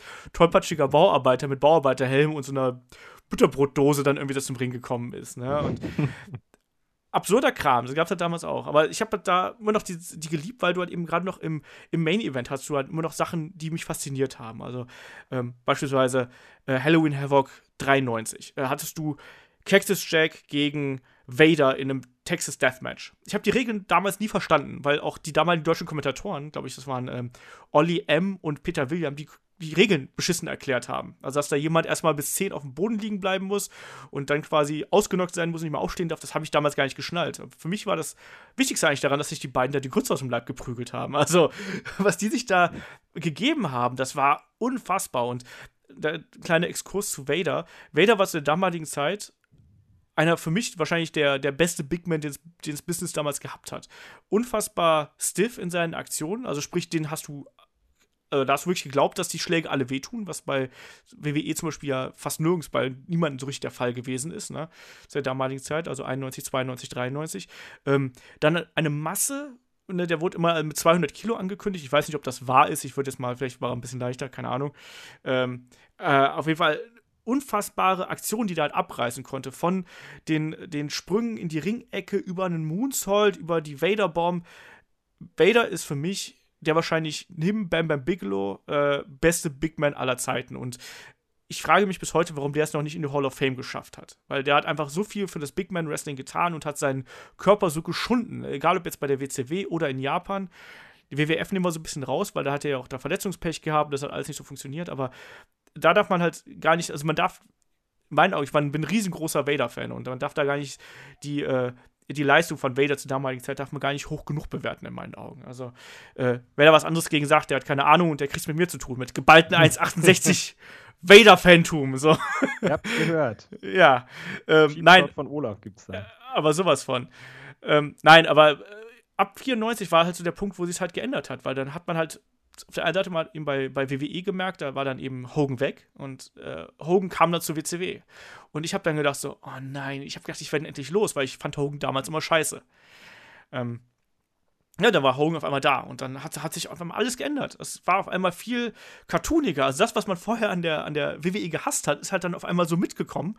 Und da sind wir wieder beim Gimmickmüll angekommen. Dann hast du nicht nur das erstmal äh, so Sachen ankommen, wie dass, dass Ric Flair auf einmal in Frauenkleidern in ein Match eingreift und Hogan um den Titel betrügen will, sondern ähm, es ging dann immer weiter, dass dann auf einmal Hulk Hogan mit dem Macho Man an der Seite, wohlgemerkt, Macho Man war damals schon auf dem absteigenden Ast. Und dann haben die sich damals nochmal wieder zusammengetan und fädeten dann gemeinsam gegen den Dungeon of Doom. Und der Dungeon of Doom war damals eine Gruppierung voller Gruselgestalten um Kevin Sullivan.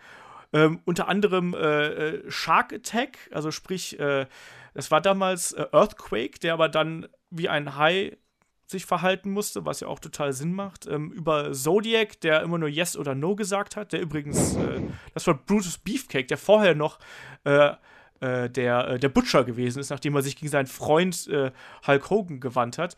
Ähm, das einzig Gute an diesem Dungeon of Doom war, dass irgendwie da der Giant draus hervorgekommen ist. Ja, und da hat man dann auch gesehen, so, ha, der Giant, der, der hatte schon was gehabt. Also der war nicht nur groß, sondern du hast auch gesehen, der kann sich bewegen und der war dann eben schon was Besonderes. Bis zu dem Zeitpunkt, als es bei Halloween Havoc 95 ein äh, Monster Truck vs. Monster Truck Match gegeben hat. So. Ja, das gab es wirklich. Und das da. Was? Klingt schon so gruselig. Es war auch. Äh, ich, auch da, ne? Also, guck mal, da war ich, da war ich dann äh, 15, also sprich, da war ich noch in der Phase It's Still Real to Me. Und da hast du halt diese beiden Wrestler, Hogan und den Giant, die sich auf einem Dach gegenüberstehen. Und dann geht es darum, äh, dass hat jeder seinen Monster Truck, ne? einen Dungeon of Doom Monster Truck und einen Hulk Hogan Monster Truck. Und dann sind die beiden irgendwie so aneinander gebunden, diese Trucks, und die müssen sich dann über eine Linie schieben. Naja, und dann schieben die sich halt da so und ich denke mir so, was, was, was ist denn das? Natürlich gewinnt dann, ja, es war halt total merkwürdig. Ich weiß gar nicht mehr genau, wer gewonnen hat, ist auch letztlich egal. Aber das Beste war halt dann, dann sind die beiden halt ausgestiegen und dann kam es natürlich äh, zwischen, zur Auseinandersetzung zwischen Hulk Hogan und dem Giant. Und in dieser Auseinandersetzung packt halt der Giant Hogan am Hals und äh, die kämpfen halt natürlich dann am Abgrund dieses, äh, dieses großen Gebäudes, ne? Und dann bricht, äh, bricht der Giant diesen, diese, ähm, ja, diesen Würgegriff auf mit einer Bewegung und der Giant macht zwei Schritte zurück, rudert mit den Armen und fällt vom Dach. So, und ich habe in dem Moment, ich, ich gestehe, dass ich in diesem Moment Panik gehabt habe, weil ich gedacht habe, das kann doch jetzt nicht geplant gewesen sein, oder? Ich habe allen Ernstes gedacht, dass der Giant vom Dach gefallen wäre. Ich glaube, das hätte ich aber auch, wenn ich das gesehen hätte. ich habe da alles gesagt, das, das, die können doch jetzt nicht mit der Show weitermachen. Da ist ein Mann gestorben, verdammt nochmal. so, ich habe wirklich geglaubt, da ging halt die Show so, weiter. Nach einer kurzen Werbung zwei. genau, und die, die Kommentatoren haben so Witze gemacht, dass so, haha, den müssen sie jetzt hier aus dem Blablabla River fischen äh, und absolut absurd. Und die Show ging dann weiter und zum Main Event kam dann eben Hogan als Champion damals zum Ring und sagt dann so, ja, und es ist etwas ganz Schreckliches auf diesem Dach passiert und dann ertönte eben die Musik vom äh, Dungeon of Doom und der Giant kam rein. Also, oh, der Giant ist unsterblich und so weiter und so fort. Ne? Der hat sogar, wie soll Hogan den besiegen, wenn der, der stirbt noch nicht mal beim Sturz vom Dach. ähm, lange Rede, kurzer Sinn, am Ende turnt dann äh, Jimmy Hart gegen Hogan und das eigentlich richtig Schreckliche dabei und äh, ist, dann, ist dann auch der Fakt, dass dann der, der Giant auch noch Unterstützung bekommt, nämlich, als ob es hier schon cartoony genug wäre, kommt dann der Yeti rein. so ein riesengroßer Typ, äh, Reese war es dann später im Vlog, äh, 2,15 Meter groß, der eigentlich komplett in Mullbinden eingewickelt war und mit dem vernichtendsten Bärhack, also das ist der, der Doppelwhopper Bärhack gegen Hulk Hogan vom Giant und dem, äh, dem Yeti, wo dann der, der Giant Hogan von vorn in den Bärhack genommen hat und der Yeti Hogan von hinten in den Bärhack genommen hat. Äh, und so den, und ach, das muss man sich eigentlich angeguckt haben. Es ist, es ist so schrecklich und wer da keine unangenehmen Erinnerungen oder irgendwie äh, Assoziationen mit hat, der, äh, keine Ahnung, das, es, es, war eine ganz merkwürdige Geschichte und äh, dann hat der, der Giant war dann auf einmal Champion und so und hatten dann auch relativ äh, rasch dann wieder aberkannt bekommen und so. Das war, diese Dungeon of Doom-Fehde ist eigentlich was ganz, ganz Furchtbares gewesen, was, wie gesagt, für mich eben vor allem auch diese, diese Glaubwürdigkeit, die WCW damals gehabt hat, für mich komplett zerstört hat. So, weil vorher war WCW irgendwie cool. Danach hast du halt irgendwie Mumien und Riesen und Haie da irgendwie im Ring stehen, die du ernst nehmen sollst, ne? Zu Recht. Äh, jetzt weiß ich aber auch, äh, äh, wen, du, wen du meinst. Ich hatte das dann tatsächlich doch mal gesehen. Ich kannte ihn jetzt nur nicht als Yeti, sondern ich habe ihn halt immer nur mit dieser komischen riesigen Mumie, die, die da vorbeikam. ich habe jetzt tatsächlich gedacht, Yeti heißt äh, wie der Reinhold Messner Yeti so ein bisschen, aber. ja, aber das, das, war der Reinhold, der war halt eingewickelt. Der war halt vorher tot und dann haben sie ihn eingefroren und dann äh, jetzt ist er 300 Jahre später wieder aufgewacht oder so. Oh Wie Heidenreich, weißt du, der tiefgefrorene Nazi-Soldat oder sowas. oh, ja, aber das ist nicht zu laut, nicht, dass Vince das hört. das, das, das war ja ursprünglich der Plan eigentlich für Heidenreich. Bevor er dann der äh, äh, dichtende Psychopath geworden ist. Er sollte doch eigentlich ein eingefrorener Nazi werden. Das war dann aber doch ein bisschen zu anstößig. Also es auch Gimmickmüll bei äh, WWE gab es halt dann eben auch. Ja, ähm, ja und, aus, und, auch da wieder, das nächste absurd beschissene Käfig-Match äh, war dann infolgedessen, also dieses Dungeon of Doom-Dings äh, und dieser Hulkamania-Reunion, also Hulk Hogan äh, und Randy Savage, gab es dann ein, ein weiteres Cage-Match und das war für mich wirklich das, die absolute, das ist eigentlich, glaube ich, fast noch schlimmer als äh, das äh, Chamber of Horrors Match. Mhm. Ähm, äh, das war nämlich das Match zwischen Hulk Hogan und Randy Savage gegen die Alliance to End Hulkamania. Es war, meine ich, bei einem Uncensored-Event äh, damals. Ich meine, so 95, 96, irgendwie sowas. Und äh, die, eine, die eine Seite bestand halt aus Hulk Hogan und Randy Savage und die andere Seite bestand aus den, den Horsemen, also unter anderem Ric Flair und Arn Anderson. Ähm, und dem Dungeon of Doom und dann noch zwei unglaublich beschissenen Wrestlern mit Sie Gangster, was äh, Zeus gewesen ist. Also wer den, wie, wie hieß dieser, wie hieß dieser Hogan-Film nochmal? Nicht Over the Top, wie hieß der nochmal? Der auf jeden Fall eigentlich, eigentlich ein Schauspieler ist, den man auch aus Fünfte Element kennt und so. Und dann halt irgend so Typen, der eigentlich nur aussah wie ein Bodybuilder und riesig groß war und äh, Ultimate Solution hieß, der eigentlich übrigens, habe ich heute nochmal nachgelesen, der hätte halt eigentlich Final äh, Solution heißen sollen. Das hat man dann aber so in Anbetracht äh, der jüdischen Gemeinde dann doch äh, verworfen irgendwie. Und dieser Kampf war vor allem deswegen so geil, weil das war ein mehrstöckiger Käfig, was ja schon mal grundsätzlich eine beschissene Idee ist. Und dann war dieser Käfig aber einfach noch so weich und wabbelig, dass die Leute kaum auf den oberen Stockwerken gehen konnten. Ich glaube, ich habe die Geschichte schon mal erzählt, weißt du, da hast du dann wirklich gute Wrestler, also an Anderson, Ric Flair, Hogan, naja, Savage. ähm, und die können, da, die können sich dann kaum da fortbewegen, weil die Angst haben müssen, dass die entweder da einbrechen oder umknicken oder hinfallen und die können einfach gar keine Aktionen zeigen, weil dieser Käfig so beschissen gebaut ist. Und am Ende gewinnt dann die, äh, die äh, Allianz zwischen Hogan und Savage, indem sie halt diese beiden Clowns da besiegen, indem sie sie mit Bratpfannen verprügeln. so, und du hast davor gedacht, so, das kann doch nicht euer Ernst sein, oder? Das, ich habe so schöne Kämpfe bei euch gesehen und dann sehe ich sowas. So, nein, das, das war halt ganz schrecklich. Also, das war. Äh, dann zum Glück hat man ja auch gesehen, dass irgendwie diese Hogan-Geschichte halt eben nicht mehr funktioniert und dass auch das, äh, dieser anfängliche Push in den Ratings bei äh, durch Hogan dann irgendwie nicht mehr funktioniert hat. Und man hat es ja dann doch geschafft, irgendwie was aus äh, mit dem Start gerade von, ähm, von Nitro dann auch ein bisschen was, was mehr rauszuholen und mehr Überraschungen reinzubringen. Und da lasse ich jetzt auch mal Daniel mal zu Wort kommen, weil der ja auch so der äh, alte WCW äh, Nitro-Fan da gewesen ist, quasi von Anfang an mehr oder weniger. Und ich fand es bei WCW Nitro eigentlich immer so interessant, was ja von Anfang an irgendwie als, oder was ja dann als, als Konkurrenzprodukt zu Monday Night Raw äh, gelaufen, laufen sollte, ähm, dass man eigentlich nie genau gewusst hat, was passiert. Und das hat ja die WCW gleich vom ersten Moment an klargemacht. Bei der ersten Show ist nämlich Lex Luger aufgetaucht. Ja, und äh, weißt du, was das Besondere daran war, Daniel? Ähm, e, e, erst bevor ich die Frage äh, beantworte, kurz der Vollständigkeit halber, der Schauspieler heißt Thomas Lister Jr. Ah, sehr gut, ja.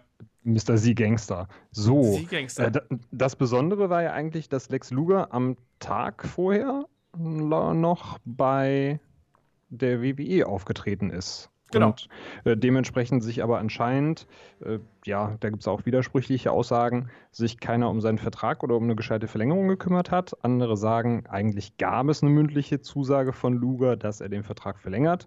Auf jeden Fall war Lugers Vertrag ausgelaufen und er hat sich gedacht, hey, wenn äh, Eric Bischoff in dem Fall kommt und mir die Kohle bietet, dafür, dass ich da bei Nitro rumlaufe und da äh, ein bisschen wrestle, dann mache ich doch das und gehe dahin, wo die Kohle fließt.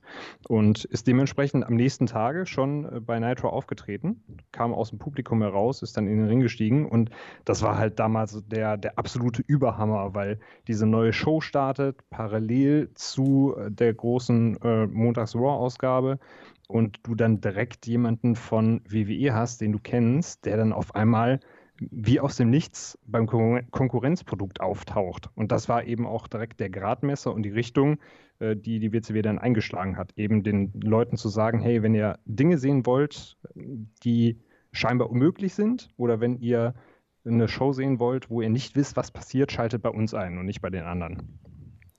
Genau, und das hat ja dann wirklich auch den, den Ton vorgegeben, eigentlich für die äh, darauffolgende Zeit. Also, ähm, ja, das war halt eben musste halt immer mit irgendwelchen Überraschungen rechnen. Ne? Und äh, Lex Luger war zwar, war damals halt noch ein großer Name bei WWE. Ne? Also der hat Events geheadlined und so und das hat dann echt äh, hohe Wellen geschlagen. Äh, und das, das war was Besonderes. Das wird auch bis heute als, als große Geschichte äh, ähm, da angesehen. Also wenn wir jetzt dann in der, in der äh, Nitro-Historie so ein bisschen weitergehen, haben wir auch noch andere äh, Geschichten, die dann da aufgetreten sind. Also natürlich ähm, eine, eine Medusa alias Alundra Blaze, die den äh, WWE Women's Championship in den Müll wirft. Ganz große Sache. Ne? Also wann immer ein Gürtel quasi von einer Liga mit zur anderen genommen wird, ist das immer ne, was, was, ganz, was ganz Besonderes. Und zum anderen äh, kann man natürlich auch die Rivalität viel besser ausspielen. Das hat Ric Flair damals äh, ja auch äh, mit dem NWA-Belt oder mit dem, mit dem äh, WCW-Belt äh, Anfang der 90er gemacht. Ähm, und hier war es dann eben noch mal viel symbolischer, als dann Medusa den, den Gürtel in den Müll geschmissen hat. Ähm, du hast dann auch so jemanden wie einen Rick Root, der ähm, auch ähm, quasi innerhalb, glaube ich, von einer Woche bei, glaube ich, sogar all oder zwei Wochen innerhalb von kurzer Zeit auf jeden Fall bei allen Shows aufgetreten ist, äh, bei allen Major äh, Wrestling Shows aufgetreten ist, sowohl bei WWE, bei ECW und auch bei, ähm, bei WCW. Ähm, und das ja, dieses, das war auch was Besonderes. Also du wolltest halt einschalten, allein um zu sehen, was WCW Nitro damals immer so zu bieten hatte. Und dazu passt ja dann auch äh, der NWO-Engel, wo dann einfach mal ein äh, Scott Hall auch eigentlich mit seinen ähm, ja, WWE-Manierismen am 27. Mai 1996 bei Nitro auftaucht und damit eben diesen NWO-Engel einleitet. Ne? Auch da, äh, ich habe davor gesessen und konnte es nicht fassen, was ich da gesehen habe. Also wie war das damals bei dir, Daniel? Bei mir war es genauso. Du kennst den Typen eigentlich als Razor Ramon aus der damaligen WWF. Und für dich war es halt ja damals auch so mit, mit das Aushängeschild der WWF. Also äh, zumindest bei mir war es halt so Razor Ramon Diesel, das war so die Kombi, die mir auch so mit ans Herz gewachsen ist. Und dann siehst du ihn auf einmal bei Nitro rumlaufen und das haben sie damals auch echt geschickt gemacht. Sie haben halt nicht gesagt, hey, ich bin Scott Hall und äh, mal gucken, was hier so geht, sondern er hat einfach nur da gestanden und gesagt, ihr wisst, wer ich bin und ihr werdet euch noch wundern, was ich hier tue. Und äh, das war halt einfach so ein geiler Moment, der dir auch wieder suggeriert hat, okay, da ist alles möglich und gleichzeitig wusstest du eben nicht, was da abgeht. Es gab damals noch kein Internet oder wenn nur für US-Militär oder in den Superkinderschuhen und dementsprechend konntest du dich ja auch nicht darüber informieren, was da jetzt Sache ist. Du wusstest nicht, bei wem steht er unter Vertrag, bei wem äh, taucht er jetzt einfach so da auf, gibt es diese Invasion, die dann die Runde machte und das war einfach ein super geiler Moment und hatte ich halt wirklich auch wieder Woche für Woche vor den Fernseher gezogen. Ja, aber das war halt eben diese NWO-Zeit am Anfang. Ich kann mich da noch so gut dran erinnern, wie wir dann auf dem Schulhof da gestanden haben, so, na, das ist, das ist die WWE oder, oder WWF will äh, die WCW übernehmen und so. Man hat da wirklich das geglaubt, dass das halt eine feindliche Übernahme wird, ne? Und ähm, das war halt eine geile Zeit. Wir haben dazu ja auch schon mal einen Podcast gemacht, also ich glaube irgendwie 46 oder so ist unser NWO-Podcast. Ähm, hört euch den ruhig mal an. Also da gehen wir die ganze NWO-Geschichte nochmal durch, weil das ist eigentlich was, worüber du sehr, sehr lange äh, erzählen kannst. Aber grundsätzlich gilt also die Durchführung dieses NWO-Engels. Also sowohl ähm, das erste Auftreten von Scott Hall, dann wie sie Kevin Nash mit reingeholt haben, die erste Attacke gegen Eric Bischoff, wo sie ihn, wohlgemerkt, auch da, ne, das ist auch ein besonderer Moment. Das ist das erste Mal, dass quasi ein offizieller auch so einen Bump genommen hat. Also ich habe, äh, klar gab es dann hin und wieder auch mal so äh, Momente, wo dann eben offiziell angegriffen worden sind mit Aktionen, aber dass ein, ein offizieller von einer Bühne gepowerbombt worden ist, hat man bis dato noch nicht gesehen. Dann dieser Turn von Hogan und dann diese Stimmung auch in den Hallen, das war, das war geil. Das hat Spaß gemacht und ähm, da warst du halt wirklich auch einfach total drin und du wusstest auch nicht genau, was passiert. So, wer, wer geht zur äh, NWO, was, was macht die NWO als nächstes, was richtet die für ein Chaos an?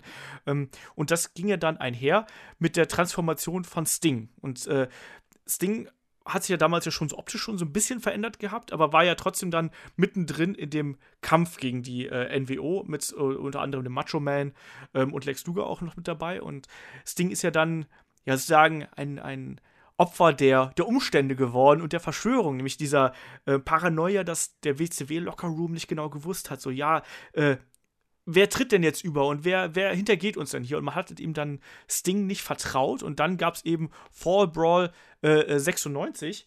Äh, magst du das kurz aufrollen, Daniel?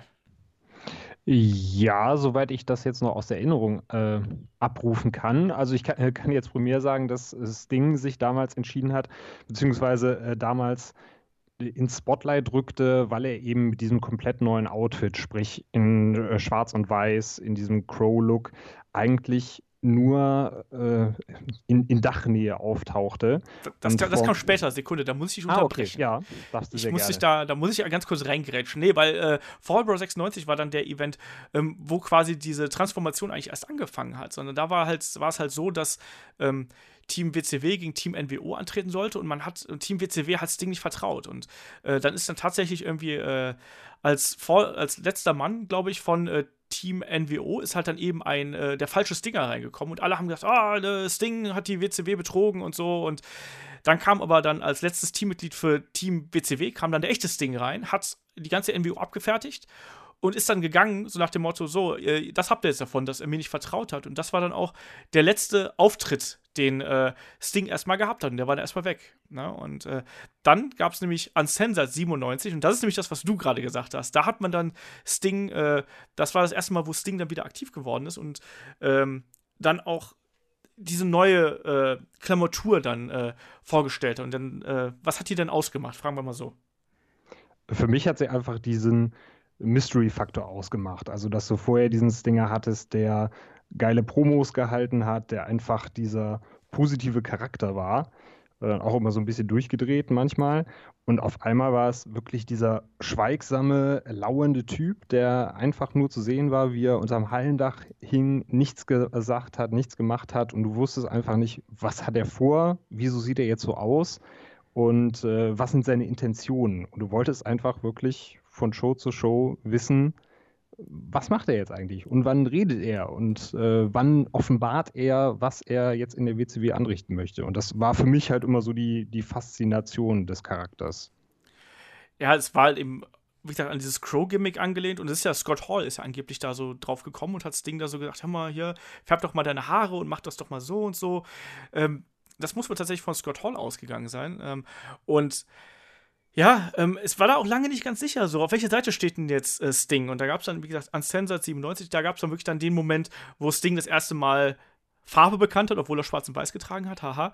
Ähm, äh, und die NWO attackiert hat. Na, ne? und äh, ab da wusste man dann schon nicht mehr so, okay, wen greift denn Sting als nächstes an? So, man wusste, es ging die NWO, das heißt aber auch nicht zwangsläufig, dass er für die WCW ist. Und ähm, in den Folgewochen hat er dann immer weiter die NWO äh, attackiert.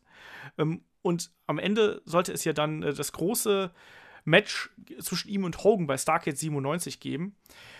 Ja, das wurde ja dann nur halb so gut, sage ich mal. Und damit rutschen wir wieder in die äh, negativen Punkte rein, weil äh, das ist ja dann aufgrund von, ja, von Ego-Problemen nicht so geworden, äh, wie es eigentlich hätte sein sollen, oder? Richtig, also primär sah der Plan ja so aus, dass Sting eben dieses Jahr an Fehde gehabt hat und äh, Rache an der NWO und an Hogan nehmen möchte und äh, dann auch eigentlich hätte den Titel erhalten sollen. Problem war da eben Hogan, ich glaube, das ging von Hogan aus, oder? Ja, ja der gesagt hat, aus, ja. der gesagt hat, für den lege ich mich nicht hin, das sehe ich nicht ein. Äh, ich werde den Titel auf jeden Fall behalten. Und so wurde dann eben mit dem Ref gemauschelt, dass äh, wenn Hogan's Ding nach einem Leg Drop pinnt, der einfach mal ein bisschen schneller bis drei zählt als normal. Ja, und so nimmt, nimmt das halt seinen Lauf. Äh, es gab den Three Count, der irgendwie nicht schnell genug ausgeführt worden ist, wenn ich mir das immer so im Nachhinein angucke. Also es war zwar ein bisschen schneller als sonst, aber es war jetzt nicht einfach dieses One to Three, was man dann erwarten würde. Und dementsprechend sah das so urkomisch aus. Also zwischen, okay, es war jetzt ein regulärer Three-Count oder war es jetzt doch keiner? Bret Hart, der als Co-Kommentator am Ring saß, der hat dann völlig die Fassung verloren und hat dann gesagt, okay, den äh, Scheiß machen wir hier nicht und ist mal eben spontan als äh, Zweitreferee eingesprungen und hat das ganze Match nochmal von vorne gestartet.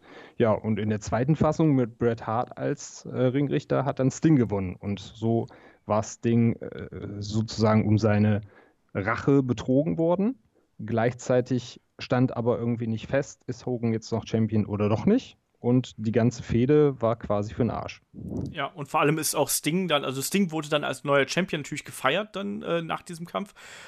Ja, aber dann ist ihm gleich tags drauf dann schon wieder Titel wieder aberkannt worden. Und das ist natürlich totaler Kack, ne? Also wenn dann du, du hast eine, eine Fehde, die irgendwie über 18 Monate aufgebaut worden ist, wo die Leute darauf, darauf gieren, dass das Babyface seine Rache bekommt und dann passiert das nicht. So, das ist der größte Bullshit, den man halt machen kann und hat diesen Sting-Charakter halt eben in, in Windeseile komplett zerstört. Und das ist äh, so bitter gewesen eigentlich. Äh, das, ist, das, ist, äh, das, das tat wirklich weh. Und man hat da auch gemerkt, so, okay, da kriselt es halt eben schon äh, bei der, bei der WCW äh, im Gebälk. Und äh, ich weiß nicht, das war halt wirklich doch so, so ein Ding, wo ich gesagt habe, so, das, das war zwar dann für diesen Moment, auch vom Fernseher war das dann irgendwie ganz cool, aber dafür, dass es eigentlich so die wichtigste Fehde der äh, NWO-Geschichte war, oder dieser NWO-Ära war, äh, hat das dann wirklich echt wehgetan. Ja.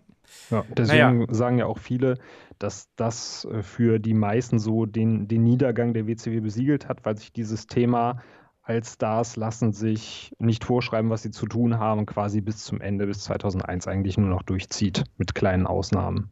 Ja. Wo wir jetzt eben bei der Fehde waren, ähm, ich glaube, ich hoffe, ich erinnere mich jetzt richtig, dass das auch die Zeit war, wo Sting mit seiner Army of Stings die NWO attackiert hat, oder kam das danach?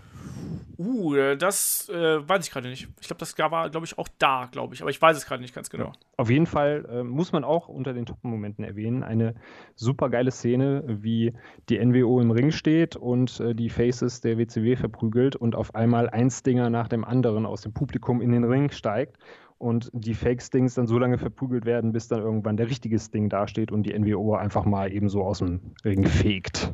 Mit ja, ich glaube, das war in. Ich glaube, das war in der Hinführung auf Starcade, äh, glaube ich, war das, war das gewesen. Ähm, man muss natürlich auch sagen, also die äh, WCW war ja nie besonders gut, wenn es darum ging, irgendwie eigene Talente aufzubauen. Das war ja immer schon seit jeher so ein Problem. Aber man hat es ja dann trotzdem irgendwie bei ein paar Leuten geschafft. Also ähm, einen, den muss man da einfach davor heben. Also bevor wir zu Goldberg kommen, ich weiß, alle denken jetzt so, oh, jetzt reden sie über Goldberg, Goldberg. Nein, ich meine erstmal Diamond Dallas Page. Ähm, Diamond Dallas Page war ja auch so ein Kandidat, der hat irgendwie alle beschissenen Gimmicks durchgemacht, die man irgendwie durchmachen konnte. Also wenn man da ja seine, seine Hall of Fame-Ansprache da zuletzt äh, gehört hat, wo er dann auch erzählt hat, so, ey, ich war irgendwie alles, weißt du, ich hatte eine, ich hatte eine, eine ich habe eine Zigarre getragen, ich hatte einen Spazierstock, ich habe eine, ich hatte Geld in der Hand und ich hatte irgendwie äh, Bling und keine Ahnung was und noch eine hübsche Frau und bin in Limousine reingefahren. Und die mir dann irgendwann gesagt haben, hör mal, sei mal irgendwie einfach du selbst, ne? Und nicht irgendwie so ein total abgehobenes Gimmick. Und da hat es dann auch irgendwann funktioniert, ne? Und natürlich dann mit dem äh, Diamond Cutter out of nowhere, um es mal so zu sagen. Ähm, da kann ich mir auch noch sehr gut dran erinnern. Da hat es auch für mich einen Gänsehautmoment gegeben, nämlich in dieser Zeit, noch vor, bevor Sting ähm, den großen, ja, den großen äh, Schlag gegen die NWO gesetzt hat. Da gab es dann äh, Anfang 97 gab es diesen Moment, wo Scott Hall und, äh, und Kevin Nash ähm, DDP dann eben auch den die Mitgliedschaften der NWO angeboten haben. Und man hat halt gedacht, so, ja, äh, nimmt das an. Der hat dann auch zuerst das T-Shirt genommen, hat sich übergezogen und hat dann aber, während sich natürlich ne, Kevin Nash umgedreht hat, so, yeah, zum Publikum, ne, hat dann aber äh, in dieser Aktion ähm, Scott Hall, glaube ich, einen Diamond Cutter verpasst und das, das Publikum ist explodiert in dem Moment. Und ich weiß auch, dass ich davor gesessen habe und ich habe Gänsehaut gehabt, weil dieser Moment einfach so einzigartig war, weil davor war es halt so, dass die NWO komplett regiert hat und eigentlich immer nur die WCW-Leute zusammengeschlagen. Auf einmal hattest du diesen einen Typen, der dann da in Jeans und äh, äh ja, als, als normaler Typ von der Straße mehr oder weniger äh, aufgebaut worden ist, aber halt eben so ein Momentum gehabt hat und der sich dann auf einmal gegen die NWO dreht und schwupps, eine Aktion, auf einmal war der, war der Main-Eventer eigentlich und hat dann eben infolgedessen dann auch ein unfassbar gutes äh, Main-Event-Programm unter anderem gegen den äh, dann auch zum Mat zur NWO übergelaufenen äh, Macho Man bekommen und hat dann beim, äh, unter anderem bei Halloween Havoc damals ähm, ein sehr, sehr starkes Streetfight gegen den Macho Man bestritten und der Macho Man hat sich damals hingelegt. Also Randy Savage hatte auch ähm, das Talent erkannt und hat gesagt, nein, das ist wichtig, dass wir hier einen eigenen Star aufbauen oder einen neuen Star aufbauen. Hat gesagt, nein, äh, ich, für dich mache ich das. So, das war dann auch schon eine große äh, Lobhudelei, sagen wir es mal so, äh, dass der Macho Man da gesagt hat, nein, das äh, machen wir anders. Ja. ja.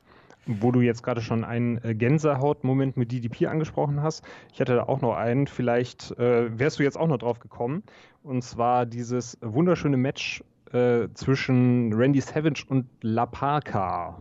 Ja, falls. ich weiß, was du meinst. Ja. Und zwar, führe das aus. Ich führe das aus. Yay!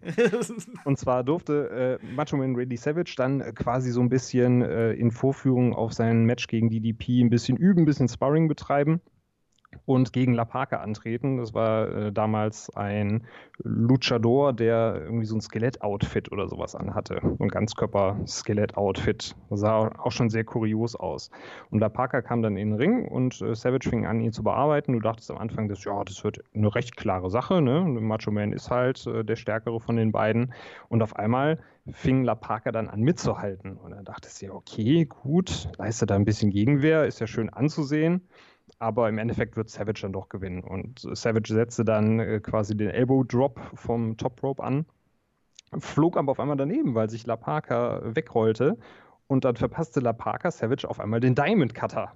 Und das Publikum rastete in dem Moment schon total aus und dachte so, was geht hier ab, was geht hier ab? Und auf einmal zieht sich La Parker seine Maske runter und es steckte DDP drunter. Und dann war die Hölle los. Ich glaube, ich ja. weiß gar nicht, was da alles in den Ring flog. Auf jeden Fall sind die Leute vollkommen ausgerastet und das ist auch so ein Moment, äh, der, der, den ich mit DDP verbinde in dem Fall. Ja, absolut. Ja, das war halt, da war halt damals DDP auch heiß wie Frittenfett, muss man mal ganz klar sagen. Ne? Also der war da unglaublich over. Das hat man ja auch bei ihm nicht ganz durchgehalten. Also er hat ja dann auch so diverse komische äh, Wendungen durchmacht, also auch mit den, mit den, mit den Jersey Boys und so, also mit Canyon und äh, Bam Bigelow und so, so komische Dreierfäden. Ähm, das hat auch nicht alles so funktioniert, aber DDP ist auf jeden Fall jemand, der äh, gerade aus dem Monday Night War da auch extrem gestärkt hervorgegangen ist. Ähm, hat ja dann auch diverse Main Events bestritten, also nicht nur hier gegen Randy Savage, sondern er hat ja auch dann diese großen Matches, diese Tag Team Matches äh, gegen Hogan bekommen, auch mit Celebrities und sowas. Also wenn du dann schon jemanden hast,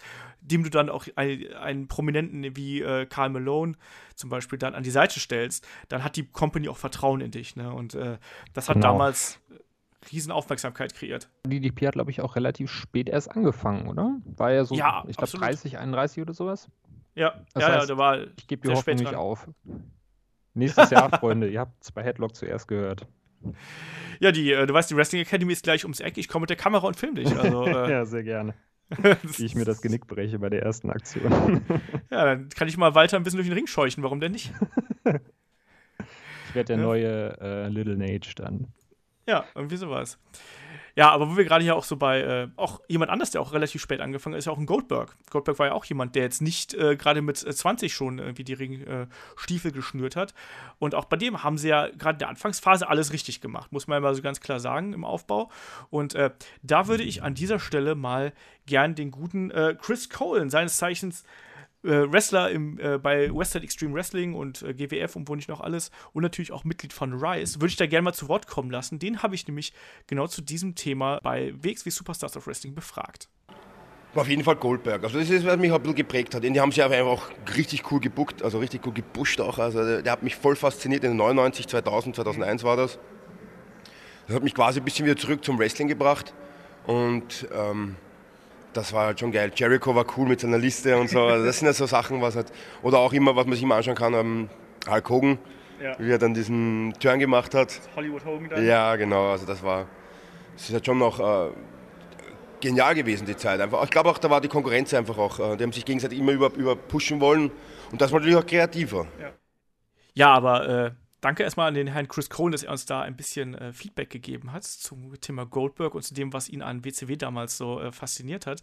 Aber ansonsten muss man auch sagen, dass man beim Goldberg-Charakter auch hinterher vieles falsch gemacht hat. Also es ist ja immer schwierig, wenn man jemanden mit einer Siegesserie aufbaut, ihn dann äh, das erste Mal verlieren zu lassen. Aber wie die WCW das dann damals gemacht hat, das war natürlich dann schon sehr suboptimal. Daniel, du weißt das doch garantiert noch, weil es äh, als der gute Scott Hall mit dem Elektroschocker ankam und ihm den ersten, die erste Niederlage beigebracht hat. Richtig, richtig. Das war nämlich, dass die NWO dann eben sagte, komm, wenn jemand die Goldberg Streak beendet, dann machen wir das. Also musste äh, Goldberg dann bei Starcade, ja, 98. ist jetzt eine gute Frage. 98, genau. Starcade 98 gegen den guten Kevin Nash ran, um den äh, Championship Belt, den er vorher von Hogan gewonnen hat. Und äh, nachdem Kevin Nash ja sogar einigermaßen mithalten konnte am Anfang, ähm, hat dann die NWO so ein bisschen die Fälle davon schwimmen sehen und hat dann äh, erst Disco Inferno in den Ring geschickt, ja. wo ich schon dachte, okay, habt ihr hab da keinen besseren Auflager, um jetzt äh, Goldberg irgendwie so ein bisschen abzulenken, äh, bis dann äh, quasi der eine äh, oder andere von NWO noch mit dazu kam um dann schlussendlich aber äh, den Höhepunkt zu setzen, indem Scott Hall die Tasergun auspackte und dann Goldberg einfach mal pff, 10 Sekunden Dauer geschockt hat, um dann Kevin Nash eben zum Titel zu verhelfen. Ja, Kontroverse ist natürlich der Taser. Also ich muss sagen, ich fand es damals trotz äh, riesiger Goldberg-Fan zu sein, eigentlich irgendwie eine coole Aktion in dieser Taser-Gun, weil ich selber in diesem Goldberg-Charakter auch so drin war, dass ich dachte, okay, anders kannst du den Typen halt auch nicht aufhalten.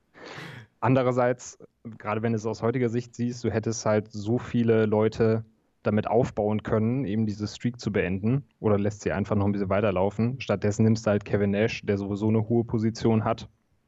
Und es war ja auch nicht das End vom Lied. Genau. Die Aktion war ja schon scheiße genug, sondern es gab noch eine beschissenere Aktion danach.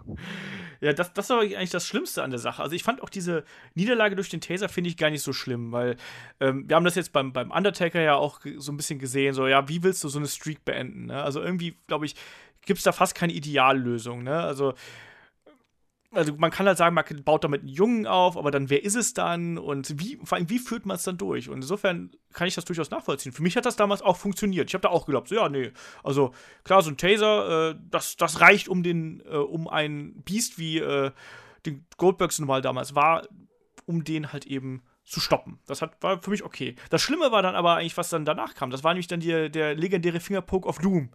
Und das ist natürlich da, ich weiß auch, dass, wie ich damals vor dem Fernseher gesessen habe, ich habe mich da damals so drüber aufgeregt, weil da hast du dann auch so eine Fehde zwischen Hogan und äh, Nash, die hat sich dann quasi da parallel zu aufgebaut. Das war ja damals noch ähm, die NWO gegen das Wolfpack, war das ja damals. Und da war das Problem, dass dann auf einmal machen dann NWO und Wolfpack wieder gemeinsame Sache. Und das war dann schrecklich, weil da hast du dann gesehen, dass dann Hogan piekst dann eben dem guten äh, Nash auf die Brust, der lässt sich theatralisch hinfallen. Spektakulär. Spektakulär, der schlimmste Bump in seiner Karriere. Neidisch. Wie gesagt, der beste Bump in Kevin Nashs Karriere und händigt danach quasi Hogan den Titel aus, so, womit wir dann quasi wieder zwei Jahre zurück sind, so ungefähr. Und ab diesem Moment hat man dann auch bei als dümmster TV-Zuschauer gedacht, so, okay, irgendwas ist doch hier faul an der ganzen Geschichte. Weißt du, selbst wenn du nicht genau gewusst hast, was da hinter den Kulissen passiert, war das der Moment, wo du gesagt hast, so, okay, also irgendwas irgendwas ist hier ganz, ganz falsch und äh, das geht halt überhaupt nicht. Und eigentlich ein. Mit 98, 98 war eigentlich das Jahr, wo halt ganz vieles schon so den Bach runtergegangen ist, wo du gemerkt hast, ja, da sind ganz viele äh, Aspekte, die halt eben äh, schrecklich sind. Unter anderem, also Fingerpook of Doom war natürlich dann die absolute Spitze und gibt es heute als einer der wichtigsten negativen Momente in der Geschichte von der WCW. Äh, das wahrscheinlich schlechteste Match in der WCW-Geschichte. Oh Gott, ich schmeiße heute mit sehr vielen schlechtesten Matches um mich, das tut mir leid.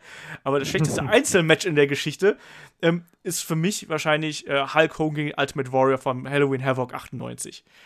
Also auch da, WCW hat ja damals alles gekauft, was irgendwie mal mit WWE gebrandet äh, gewesen ist. Und dann musste natürlich auch der Ultimate Warrior wieder zurückkommen.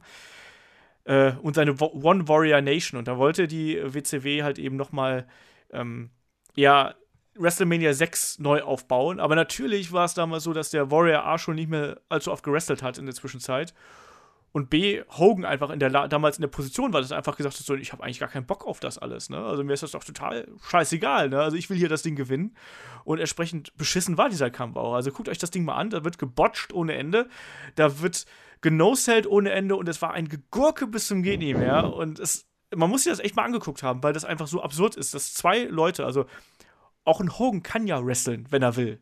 Aber ich glaube, das war, da war er halt, glaube ich, auch in so dieser manischen Phase, dass er gar keinen Bock drauf gehabt hat. Und ja, das war eine Katastrophe. Ne? Und dann war es auch noch der Event, äh, also Halloween Havoc 98, bei dem die gute WCW auch noch überzogen hat. Und das heißt, der eigentlich gute Main Event, das war damals äh, Titelverteidigung von Goldberg gegen Diamond Dallas Page, was bis heute hin als wahrscheinlich bestes äh, Goldberg-Match gilt was dann einfach nicht ausgestrahlt worden ist auf dem Pay-Per-View, weil der äh, Kabelanbieter einfach der WCW mal eben den Stecker rausgezogen hat. Und dann, sind die, dann sind die Leute dann mal eben mit äh, einem halben Main-Event und dann eben Hogan versus gegen den Ultimate Warrior irgendwie nach Hause gegangen und haben dann so, ja, schön. Das läuft doch, ne? Also, ach, das waren damals schon echt merkwürdige Zeiten. Also, es, man muss dazu sagen, so in der Midcard war damals auch immer noch gutes Wrestling angesagt. Ne? Also, da hast du auch noch einen Eddie Guerrero gegen einen Rey Mysterio und sowas. Du hast auch immer noch einen Chris Benoit, der gute Matches abgeliefert hat. Ne? Und auch andere Leute. Aber es war eben trotzdem so, dass da schon in der Uppercard hast du halt schon gemerkt, dass es da extrem kriselt. Und um den Bogen da wieder zum Goldberg-Charakter zu schlagen, also für ihn war eigentlich diese Niederlage bei, äh, bei Starcade und gegen Hogan. Ähm, das war dann eben auch eigentlich das Todesurteil für seine, äh, für seine Karriere, weil danach hat Goldberg nie wieder zu sich selber gefunden. Dann gibt es diese Geschichte mit dem aufgeschlitzten Arm an der, an der äh, Motorscheibe. Ähm, der missglückte Heel-Turn mit äh, zwei, nach zwei Wochen, wo er dann wieder zum Babyface geturnt ist, aber dazwischen noch irgendwie gerade erst von der Krebserkrankung wieder genesenen Jim Duggan verprügelt hat. So, hey, warum auch nicht, ne? Läuft doch. Nee, also das waren halt schon so die Zeiten, wo es halt dann wirklich ähm, äh, richtig, richtig bergab ging und wo man dann auch wirklich dann die, die positiven Sachen mit der, mit der Lupe suchen muss. Ähm, ich würde da vielleicht noch mal, also gerade 98 noch mal einen Herrn Chris Jericho so in die Runde werfen. Ne? Also der Man of the Thousand and Four Holes. Oh, das war so großartig. Ne? Also, äh, also wir haben es schon mal im Chris Jericho Podcast erzählt, aber ich glaube, du kannst ruhig noch mal erzählen, weil das einfach super ist. Okay, also es gab ja die, äh, die wunderschöne Fehde gegen Di Malenko damals, der sich selber als Man of a Thousand Holes beschreibt, was ich auch früher als kleiner Bub nicht ganz verstanden habe. Der Englisch war ja noch nicht so super. Ich habe immer Man of a Thousand Holes verstanden und dachte, was es denn mit diesen tausend Löchern auf sich hat. Hat also immer ein bisschen, bisschen gedauert, bis ich da mal irgendwann hintergestiegen bin. Und äh, Chris Jericho hatte dann quasi sein, ja. wir, haben letztens, wir haben letztens noch über Homosexualität im Wrestling gesprochen und haben versucht, seriös rüberzubringen. Aber der Man of the Thousand Holes, das wäre, das passt so zu, zu äh, Joko und Klaas Porno Ping Pong oder sowas. Ja, vielleicht kannst du mal eine Ficky Ficky Cast schreiben noch. der Mann der tausend Löcher, ja. ja, äh, erzähl weiter. Auf jeden Fall äh, kam dann quasi Chris Jerichos Durchbruch äh, gerade auch äh, durch, durch seinen Entertainment-Faktor, den er da entwickelt hat, äh, indem er die erste List of Jericho quasi eingeführt hat, indem er dann äh, auf die Bühne kam bei Nitro und gesagt hat, hier, die Malenko ist vielleicht der Man of a Thousand Holes, aber ich bin der Man of a Thousand and Four Holes. Und dann eben angefangen hat, diese bekackte Liste vorzulesen. Und zwar in dem Stil Number One, Armbar, Number Two, Headlock, Number Three, Armbar. Das war so Armbar kam, glaube ich, irgendwie von den 1004 wahrscheinlich 998 Mal vor. Das, das Geile war ja auch, dass der ist ja sogar damit in die Werbepause gegangen. Der stand ja, ja dann genau. im Ring und hat dann erzählt, erzählt, erzählt und dann so, äh, die Kommentatoren so, wir müssten hier gerade mal in die Werbung geben, ne? Und dann kam so aus der Werbung wieder irgendwie sieben Minuten später und Jericho hat halt inzwischen dann eben da lag halt schon schon ein riesengroßer Teil der Liste auf dem Boden, aber er hat dann äh, weiterhin seine Liste vorgelesen. Und zwar immer, jede fünfte, vierte Aktion war irgendwie armbar. Und das ist einfach so groß. Und Jericho hat ja auch gesagt, äh, diverse Male, dass äh, die haben einfach, der hat ja freie Hand da gehabt. Ne? Da, es hat ja niemanden geschert, was da jemand macht. Und die konnten halt einfach Kacke machen. Ne? Und die haben ihm halt ihm gesagt, immer, äh, er ist dann so mehr oder weniger zu den Agents gegangen. So, ja, ich, ich, ich würde gerne noch eine Promo nach dem Match halten oder vor dem Match. Ist es okay? Ja, ja, mach mal. Ja, Ne? Und dann mach nicht zu lang. Ja, ja. Ne? Und dann ja, ab die Post. Geht ruhig in die Werbung. ja.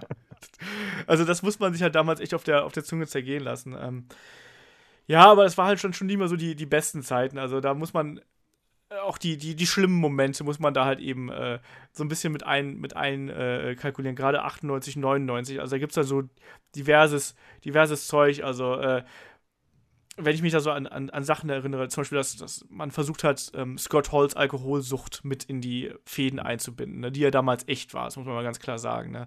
Ähm, diese ja. ganzen merkwürdigen Matcharten, die es halt damals gegeben hat, das kam dann schon ein bisschen später, ne? aber ähm, ich erinnere mich an Great American Bash 99, wo dann äh, Sting gegen Rick Steiner kämpft, die beiden sich nach draußen brawlen und auf einmal Sting von äh, zwei äh, Dobermännern und einem Rottweiler attackiert werden ähm, diese ganzen obskuren Gimmicks, die halt sich eigentlich durch diese ganze Geschichte von WCW gezogen haben. Also, ähm, das fing halt an zu, zu 90er Zeiten, wo es die Ding-Dongs gab. Also, ich weiß nicht, wer die Ding-Dongs kennt. Die Ding-Dongs waren zwei Typen in orangefarbenen Ganzkörper-Overalls mit orangefarbenen Masken, die es einfach lustig fanden, die Glocke zu klingeln. Ding. Genau, Ding und Dong, okay. ja. Dann gab es den, den Renegade, der damals als ähm, als von Hulk Hogan eingeführt worden ist als äh, Ultimate Surprise, der, wo alle gedacht haben, das war so 94, 95, wo alle gedacht haben, mein Gott, der Ultimate Warrior kommt zu WCW. Nein, es war nur jemand, der aussah wie der Ultimate Warrior und auf dem einen Auge ein gewaltiges R hatte für den Renegade. Und dieser arme Mensch hat dann leider auch ein ziemlich düsteres Ende gefunden. Ne? Also er hat sich, glaube ich, wenn ich mich nicht komplett täusche, glaube ich, hinter selber erschossen. Ähm, du hattest jemanden wie einen Glacier, der halt auch so ein übertriebenes Mortal Kombat-Gimmick gehabt hat, was absolut zum Lachen war. Du hattest dann in den frühen 90ern einen Oz gehabt, also als, als Zauberer, einen Kevin Nash mhm. dann eben. Dann Brutus Beefcake, der, glaube ich, die schlimmsten Gimmicks aller Zeiten gehabt hat. Weißt du, erstmal als Brutus Beefcake, was ja schon weh genug tut irgendwie. Ähm, dann der Butcher, dann der Zodiac, dann irgendwann der Booty Man. Und, und der Booty Man, ich habe keine Ahnung, was der Booty Man sein sollte. ja, der hat den Hintern. Hat das irgendwas mit Ärschen zu tun? ja, der, hatte, der hatte Kimberly, der hat damit das Page seine eigene Frau ausgespannt und hatte den hatte Neon-Klamotten an. War der Booty Man. Ja, warum denn nicht? Äh, dann gab es dann, was auch schon wieder später war, dann gab es den, den, den Kiss-Demon, ne? also eine Kooperation mit der Rockband Kiss, wo jeder gedacht hat, so, okay, wir machen diese Geschichte mit dem Kiss Demon vielleicht für einen Abend oder für ein Match.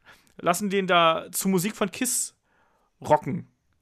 Nein, das war dann gleich ein ganzes Gimmick, was dann auf diesem blöden Kiss-Angle aufgebaut worden ist. Der Du kam auch, glaube ich, noch aus dieser eisernen Jungfrau, oder? Ja, ja, genau. Haben sie nicht immer diese eigenen. Oh. Ich habe mich halt auch gefragt, wenn du doch den Kiss Demon machst, dann nimm doch irgend so ein Monster, so einen unglaublich durchtrainierten Typen. Aber dann kam da ja irgendwie so ein, weiß nicht, ich will jetzt keinem Jurastudenten zu, äh, Jurastudenten zu nahe treten, aber irgendwie so ein Jurastudent angemalt äh, An äh, in, in diesem komischen Kiss-Outfit und er sah nach nichts aus. Ja, der war halt, das war halt damals, glaube ich, ähm, war es nicht Brian Adams damals sogar oder so? Ich weiß es nicht mehr. Aber der war auf jeden Fall damals, war schon sehr schmal für den, dafür, dass er ein Demon sein sollte. ja, das stimmt Genau, war auf jeden schon Fall. recht schmächtig.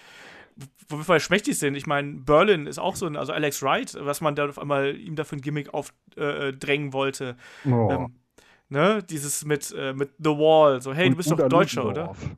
Was? Uta Ludendorff hatte er noch als Begleitung. The Wall und äh, Uta Ludendorff war irgendwie seine Übersetzerin oder sowas, glaube ich. Das, das habe ich schon ganz vergessen, siehst du mal.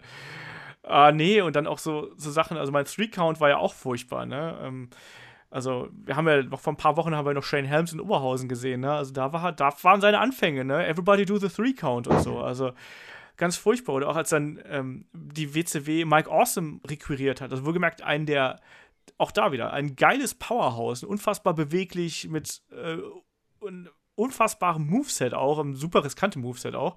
Also, wer mal wirklich gutes Heavyweight Wrestling und riskantes Heavyweight Wrestling gesehen will, der soll sich mal die alten Matches von äh, Mike Awesome und Masato Tanaka bei ECW anschauen.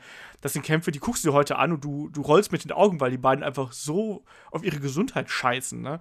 Aber was macht WCW daraus? Äh, erst war er halt der Career Killer, da wusste man nicht so genau, was macht man damit. Dann war es der Fat Chick Thriller, sprich, da hat er auf einmal rausgefunden, dass er auf fette Frauen steht. und ist dann wirklich mit einer, mit einer Gru Gruppe von, ich habe heute noch diese Monday Night War Doku gesehen und da hast du dann wirklich gesehen, wie er dann mit vier übergewichtigen Damen äh, zum Ring gekommen ist. Wo ich mich gefragt habe, so, ey, wie, wie kann man denn auf die Idee kommen, dass das ein Charakter overbringt? Also mal so ganz im Ernst, in, in welcher Welt funktioniert das denn? Ja, man muss auch die, äh, die Sparte am Zielpublikum bedienen, die auf dicke Frauen steht. Da muss es auch einen Wrestler für geben. Ja, äh, unbedingt, ne? Und Wenigstens äh, gab es keinen, der auf kleinwüchsige Frauen steht. Das wäre auch nochmal eine Spur peinlicher gewesen. vielleicht sind, vielleicht, ach, ich hätte was was Unanständiges gesagt, aber vielleicht wollen irgendwie kleinwüchsige Frauen irgendwie mehr Geld, um bei so Shows anzutreten oder sonst irgendwas. Vielleicht waren die zu teuer fürs WCW-Budget damals, man weiß es nicht. Oder auch dann dieses That 70s Guy-Gimmick, weißt du, wo dann der, der auf einmal dann die Zeitreise gemacht hat und dann auf einmal, äh, wie bei der That 80s Show, dann auf einmal in den 70ern hängen geblieben ist und so. Weißt du, du hast unfassbares Talent und dann vergeudest du es einfach so. Und das hat man dann ja auch teilweise in den ganzen, in anderen Sachen gesehen. Ne? Also ich, ich habe hier noch, wir haben hier eine Liste mit beschissenen Gimmicks und da ist unter anderem auch, da haben wir noch Oklahoma, der halt eben äh, hier Ed Ferrara, also damals ein Offizieller, der als Seitenhieb Richtung Jim Ross sich da ans Mikro gesetzt hat und so und solche Sachen. Also ganz schlimme Sachen. Ganz, ganz schlimme Sachen. Also man, äh, da sind manche Sachen auch dabei, die sind auch schon gar nicht mehr lustig, weil sie halt einfach so beschissen sind. Ne? Also ähm, das, das äh, grenzt schon äh, an, an, ja, an, an Körperverletzung fast schon. Und genauso wie die Gimmick-Matches, die man halt damals durchgeführt hat. Also, ich glaube, das Judy Bagwell on a Forklift-Match bei New Blood Rising 2000, das kennt noch jeder. Sprich, das war Canyon gegen Buff Bagwell und äh, ich kriege diese Fehde nicht mehr zusammen, warum die darum gekämpft haben. Auf jeden Fall hat dann irgendwann Canyon gesagt, man müsste ja irgendwie, äh, Judy Bagwell ist ja so fett, die kann man nicht an einen, an einen Pole hängen sondern die muss man ja auf den Forklift stellen. Und dann gab es ein ganz absurd beschissenes Match zwischen Canyon und Buff Bagwell und am Ende hat Buff Bagwell seine Mutter gerettet. So. Und generell diese Pole-Matches sind ja auch was. Also, ich habe letztes Mal noch gesagt, dass Stipulation-mäßig Pole-Matches bei mir gar nicht gehen. Daniel, wie ist das bei dir? Wie ist deine emotionale Verbindung zu Pole-Matches? Ich glaube, die ist halt wirklich sehr von dieser WCW-Vergangenheit geprägt. Also wir hatten da ja dieses Viagra on a Pole Match, gab es ja, glaube ich, mit Billy Kidman. Ja. Äh, es gab äh, Nachos on a Pole, Tortilla on a Pole. Pinata on a Pole, bitteschön. on a Pole, ja. Also, also Ich halte es nicht für ausgeschlossen, dass es bei irgendeiner Hausshow auch mal Nachos on a Pole-Match gab. Ja, bestimmt. Also halt wirklich so, so schwachsinnige Sachen, wo du dir denkst, okay, was, was hat denn dieser Pole überhaupt mit, mit Wrestling zu tun? Ich verstehe es ja, wenn man Ringe unter das Hallendach äh, hängt, äh, beziehungsweise Gürtel unter das Hallendach hängt und dann eben sagt, okay, guck, wer drankommt. Aber einfach dieses Pole aufzubauen, irgendeinen Scheiß dran zu hängen, nee, hat, hat mir irgendwie nie was gegeben. Ja, es ist äh, also echt einfach blödsinniger Kram und deswegen habe ich jetzt auch im äh, äh, bei Extreme Rules gibt es auch wieder ein, äh, ein Kendo-Stack on a Pole Match bei den Damen. Und ja. ich, ich frage mich da. Denke, dann gibt denen doch direkt die Kendo-Sticks. Ich frage mich, frag mich vor allem, warum stellt man da unter anderem zwei der kleinsten Damen im Roster rein. das Entschuldigung, das ist ja so ungefähr, als wenn du ein, äh, für, für Olaf Bleich ein, äh, ein Nutella-Glas im obersten Regalfach-Match abliefern lassen würdest. Das, wäre genauso albern. Und zwar gegen mich. Ja, genau. genau das.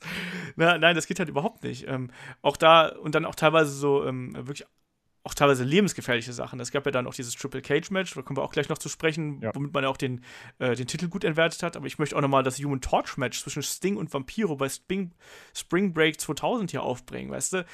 Ähm, also wir haben das ja so ähnlich bei WWE gehabt, da gab es ja auch die Inferno Matches.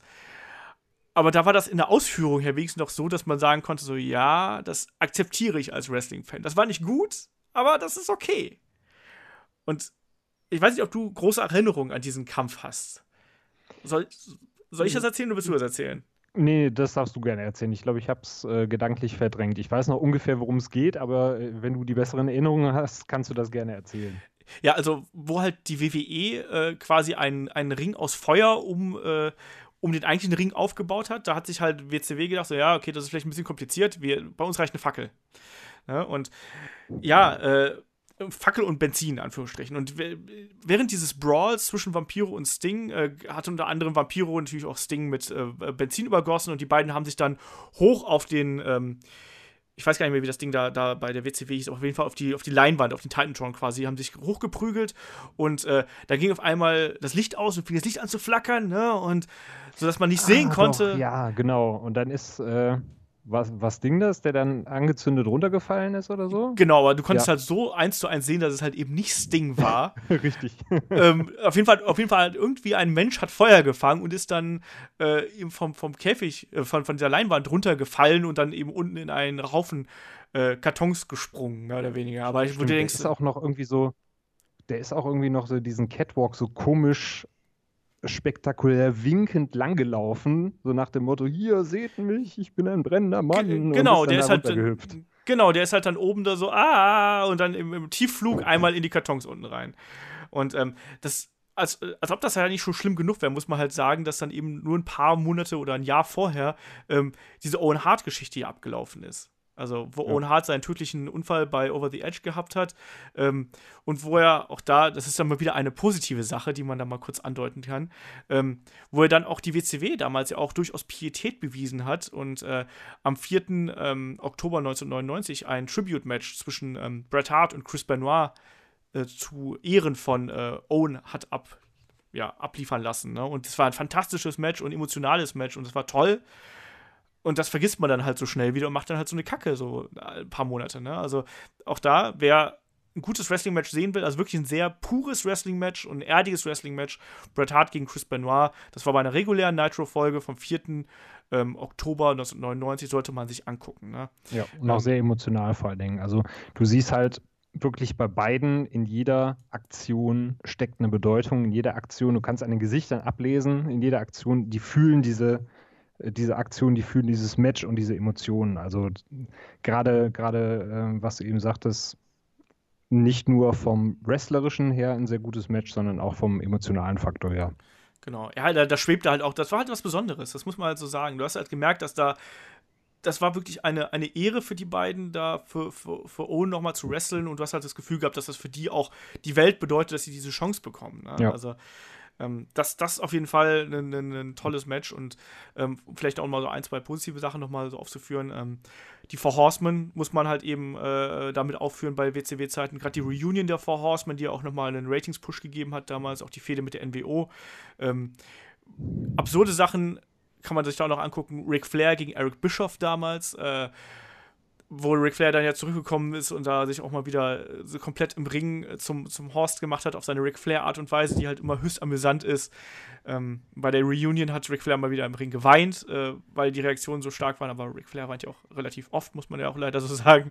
Aber das, das, sind, das sind halt so die geilen Momente. Die dann, hin und wieder hat es dann WCW dann auch nochmal geschafft, so gute Momente hervorzubringen, aber es war halt relativ wenig und vor allem dann sind auch immer wieder Sachen eingetreten, wie halt dann zum Beispiel ähm, Lowlights absolut hier Bret Harts Gehirnerschütterung ne, durch den Kick von Goldberg. Also ähm, da habe ich ja bei der, bei der Gamescom letztes Jahr, habe ich Goldberg auch danach gefragt, so was er dazu sagt. Ne? Und er hat auch gesagt, es tut mir bis heute in der Seele weh, dass das halt so passiert ist, wie es halt passiert ist. Aber ähm, ja, ne, man kann es halt nicht rückgängig machen. Ne? Ja. Äh, genauso wie den, eine, den Beinbruch. Eine coole Sache, da habe ich noch den Beinbruch, Ja, wenn wir gerade schon bei Verletzungen sind. Den, Ja, den. Beinbruch äh, von äh, Sid Vicious damals bei Sin 2001.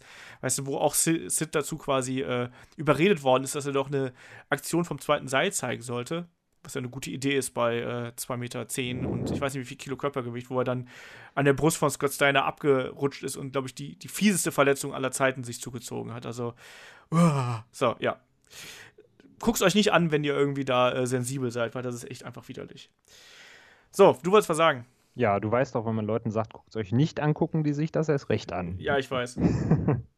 Tut mir Ich, leid. wo- ich wollte noch einen positiven Aspekt sagen, außerhalb des Rings. Und zwar war ich immer und bin immer noch ein großer Tony Schiavone und Mean Gene Oakland Fan. Und gerade auch in der heutigen Kommentatorendiskussion in der WWE, muss ich persönlich sagen, fand ich die Kommentatoren bei der WCW immer super geil. Das stimmt. Ja, das stimmt auf jeden Fall. Also, das war halt auch eine ganz andere Generation von Kommentatoren, die halt eben aber auch noch äh, relativ frei kommentiert haben und das dadurch irgendwie aber auch äh, spontaner gemacht haben. Ja. Wobei man natürlich dann auch sagen muss, wenn man Kommentatoren und WCW erwähnt, darf man natürlich auch den äh, legendären Fehler von der WCW nicht vergessen, wo, wo sie nämlich dann immer versucht haben, die Ergebnisse von äh, WWE rauszuhauen und dann ja unter Ja, anderem stimmt. einmal geschafft haben, die, äh, die Fans so zu spoilern, dass es, dass sie alle rübergeschaltet haben, ne? Also damals zu Mick Foleys Titelgewinn, ne? Also, ja, das war, WCW war schon immer sehr gut dafür, dass man sich selber auch ins Knie schießen konnte. Und äh, ins Knie geschossen haben sich unter anderem ja auch dadurch, ähm, dass sie ja dann auch die, äh, ja, äh, Titel an Leute gegeben haben, die eigentlich gar nichts damit zu tun haben. So, ne? David Arquette, bestes Beispiel, Vince Russo, ein anderes Beispiel, ähm, die beide Gürtel gehalten haben und David Arquette ja sogar ein bisschen länger. Vince Russo hat ihn ja relativ schnell wieder vakantiert. Aber trotzdem hat man da halt schon gemerkt, so, uiuiui, nee, da geht's halt überhaupt nicht mehr. Und gegen Ende, ich frage mich auch bis heute so, also wenn du auch gerade die, die heutigen, aus heutiger Sicht mal die Nitros anschaust, gerade so zu 2000er, äh, 2000, 2001, was halt absolut merkwürdiger Kram ist, warum haben die Wrestler das alle noch mitgemacht? Das frage ich mich halt. Das ist eine gute Frage, aber ich glaube, es hat ja nicht jeder mitgemacht. Ne? Ich glaube, Kevin Nash und Scott Hall hatten auch diese Phase, wo die gesagt haben, okay, wenn ich hier machen darf, was ich will, dann mache ich halt nichts. Das stimmt. Gab es da nicht so die Phase, wo sie sich Das- da das- an, das den, gab- äh, an den Ringrand gesetzt haben und dann gesagt haben, äh, ich mache heute frei. Ich habe heute ja, aber Bock. das ist ja auch nicht gut. So. Ja, richtig. Also für die Promotion ist es nicht geil. Aber ähm, ja, für mich ist es auch wenig nachvollziehbar. Also gerade wenn du jetzt dann ähm, im Endeffekt auch immer diese, diese wechselnden äh, Kommandos von oben bekommen hast, als dann äh, Time Warner an AOL abgetreten wurde und du da quasi immer Leute rumliefen hast, die von Wrestling keine Ahnung hatten, aber die auf einmal sagen mussten, was du da tun und lassen sollst. Ja, hätte ich auch ein Problem damit gehabt. Also gerade in dem in dem Zuge langfristig zu denken, ne, wenn wir jetzt mal wieder das Ganze mit Fußball vergleichen, wie du eben auch gesagt hast, da wechseln Leute von A nach B, hätte ich mir auch gedacht, okay, das, was ich jetzt hier mache, so wie ich mich hier zum Affen mache, ich weiß nicht, ob ich da irgendwo nochmal einen Job im Wrestling-Bereich kriege, wenn ich das jetzt durchziehe. Ja, also ich habe ich hab heute noch irgendwie da reingeschaut und ich habe dann unter anderem gesehen, wie sich die Misfits in Action mit irgendeinem anderen Tag-Team in einem Swimmingpool geprügelt haben. Oh, Ich habe ich hab gesehen, wie, glaube ich, ein, ein Football-Maskottchen äh, Jeff Jarrett verprügelt hat. Und ich habe, äh, was, was war das letzte? Ich weiß es nicht mehr. Aber es, sind, es ist halt so, so Sachen, wo ich frage, so, warum? Also, wa wa warum macht man das? Also, auch sowas wie, ähm, ja, hier zum Beispiel Tank Abbott, ist ja ein perfektes Beispiel, weißt du, der, kam- der kam halt rein und zu WCW und wurde erstmal als Monster verkauft. So als UFC-Wrestler, der halt da eben, oder UFC-Kämpfer vielmehr, der halt alle ausnockt. Absolut legitim, kann man so machen. Ne? Er hat zwar seine Leute da fast ein, zwei Mal umgebracht dabei, aber es gab doch mal dieses legendäre Tag äh, dieses legendäre Match mit dem wieder was on a pole, da war es dann die, Leit die, die Lederjacke on a pole gegen oh, ich weiß nicht mehr gegen wen, aber ich weiß, dass er auf die geile Idee gekommen ist, seinen Gegner mit auf diesen Pole raufzutragen. Den hat er sich über die Schulter geschwungen, das war halt, ich glaube, es war ähm, Flynn, irgendwas, ich habe den Namen vergessen. Vornamen fällt mir nicht ein. Jerry Flynn, Jerry Lynn war es nicht, es war irgendein anderer. Ich habe den Namen vergessen. Ähm, wenn ihr das hört bis hierhin, wenn ihr bis hierhin durchgehalten habt, dann äh, schreibt mir drunter, wie, wie, der, wie der arme Typ hieß, den der äh, Tank Abbott damals fast umgebracht hat. Auf jeden Fall wirft er sich halt seinen, seinen Gegner über die Schulter und will halt auf den obersten Turnbuckle klettern, verliert oben fast das Gleichgewicht und anstatt sein, sein Gegner und Wrestling-Partner ja in dem Moment zu schützen, lässt er ihn halt einfach fallen. Mhm. So. Kopf über Radang und holt, sich halt die Lederjacke. So, ja. Warum nicht, ne? Ähm, also, wie gesagt, es, da hat man halt schon, es gab halt schon diverse ähm, obskure Momente einfach. Und ich finde, eigentlich, man müsste eigentlich, wir enden diesen Podcast eigentlich mit so einem kleinen Rückblick dann auf das letzte Nitro, ähm, was dann da abgelaufen ist, was wo man eigentlich, ich weiß nicht, ich hatte da so gemischte Gefühle bei. Kannst du dich auch noch erinnern? Das, also, das, das lief in den USA am 26.03.2001. Und damals wusste man dann eben schon, dass, ähm, ja, dass die WCW verkauft ist. Und es war, finde ich, eine ganz besondere äh, Ausgabe von dieser Sendung. Also, äh, beschreib das mal. Ich hatte da eine gewisse Wehmut, weil ja, wie du schon vorher sagtest, äh, feststand, dass die WCW verkauft wird. Und es so waren auf jeden Fall die Gerüchte, es auch so weit ist, dass das ganze Ding dann eingestampft wird. Also es wird kein neues Nitro mehr geben. Und es war ja, glaube ich, in, in so einem Resort oder Freizeitpark irgendwie sowas. Mhm, ja, ja. Auf jeden Fall draußen. Also ja. von daher war die Atmosphäre schon mal eine andere als im Vergleich zu den anderen Nitro-Folgen. Aber es wirkte halt allgemein irgendwie so traurig. Also ich finde, man hat, ist jetzt natürlich so ein bisschen verklärt aus, der, aus, der, äh, aus dem Gedächtnis heraus, aber ich fand, man hat auch bei den Wrestlern irgendwie so den Eindruck, die geben jetzt nochmal alles und äh, wir verabschieden jetzt die WCW gebührend und danach wird es uns auch nicht mehr geben. Und da ja. gab es ja diese wunderschönen Einspieler mit Vince McMahon, äh, der dann gesagt hat, hier, ich habe die Konkurrenz aufgekauft, Freunde, so ist es jetzt nun mal. Und äh, Jeff Jarrett darf demnächst Klo putzen oder so ähnlich. Und äh, dann kam der große Kracher, als Shane McMahon dann auf einmal in den Ring stieg und dann sagte, Moment mal, es hat McMahon die WCW gekauft, aber das bist nicht du, Papa, das bin ich. Ja. Und damals kam bei mir eben so die Hoffnung auf, geil, das ist jetzt vielleicht wirklich so, dass die WWE das Ding vielleicht gekauft hat, aber trotzdem sagt, okay, Sohnemann, damit du was zum Spielen hast und dich hinterher auf deine Zukunft bei der WWE vorbereiten kannst, läuft das Ding jetzt parallel. Und wir legen jetzt mit den Wrestlern, die wir hier im Kader haben, einfach los und versuchen da nochmal ein anständiges Konkurrenzprodukt auf die Beine zu stellen. Was aber leider dann doch nicht der Fall war. Ja. Und ja, so war es sehr, sehr wehmütig. Auch wenn die Hoffnung noch ein bisschen aufkeimte, aber es, es war schon auf jeden Fall eine, eine traurige Erfahrung. Auf jeden Fall. Also man hätte auch gerade noch mal so eigentlich die größte Fehde der äh, WCW-Geschichte hat man dann ja noch mal im letzten Match aufleben lassen. Ne? Also es gab zum einen gab es ja im Vorfeld dann äh, noch ein paar Titelwechsel, also sprich dann sind, sind dann die Titel zu den Wrestlern gegangen, die dann auch weiterhin äh, quasi bei WWE unter Vertrag sein konnten, weil einige Wrestler hatten ja Verträge mit Time Warner und die konnten sie nicht kündigen. Ne? Und die sind dann oder wollten sie nicht kündigen, weil die auch teilweise sehr hoch dotiert waren. Und äh, Einige sind dann eben sofort rübergegangen, andere eben erst später. Also zum Beispiel Rey Mysterio ist ja erst sehr viel später rübergegangen, Goldberg noch viel, viel später. Ähm, und äh, letzte Match äh, der WCW-Geschichte war dann passenderweise auch äh, Ric Flair gegen äh, Sting. Und äh, Ric Flair damals schon nicht besonders gut in Form, weil er auch damals gesagt hat, dass er eigentlich gar keinen Bock mehr auf Wrestling gehabt hat, was ja auch ganz viele äh, äh, Wrestler zu, äh, zu der damaligen Zeit bei WCW gesagt haben. Aber Wehmut trifft es, glaube ich, sehr gut. Also selbst wenn man kein WCW-Freund war, hat man, glaube ich, gemerkt, so, okay, jetzt, da, hier geht was zu Ende und hier endet was Großes und das hat so was Besonderem gemacht. Und äh, äh, heute, ich habe gesagt, in dieser ähm, Doku da, in Monday Night War, hieß es auch dann, da gab es auch sehr viele Tränen von den Wrestlern und so. Das kann ich mir auch absolut vorstellen, weil das war äh, für viele ja auch ein Leben und äh, viele für viele sind ja auch in die Arbeitslosigkeit danach einfach gegangen. Ne? Und äh, es sind ja nicht nur die Leute vor der Kamera, sondern es sind ja auch dann die Leute hinter der Kamera, die davon betroffen waren. Ne? Also von der, von der Produktion bis hin zu irgendwelchen Bürojobs und so. Das ist ja ein Riesenunternehmen. Und äh, nicht jeder hat ja dann auch das sofortige Glück gehabt, dann irgendwo anders einen neuen äh, Job zu finden. Ne? Und das war äh, eine, eine, schlimme Zeit und auch ein, ein riesengroßer Einschnitt einfach in die äh, Wrestling-Geschichte. Und diese, dieser Monday Night War ist ja bis heute einfach legendär, weil es alles hervorgebracht hat, was du eigentlich bei, beim Wrestling haben kannst. Ne? Also du hast riesen Charaktere gehabt, du hast tolle Matches gehabt, du hast aber auch genauso viel Blödsinn gehabt, der aber auch zum Wrestling irgendwie dazugehört. Und aus heutiger Sicht lacht man dann darüber.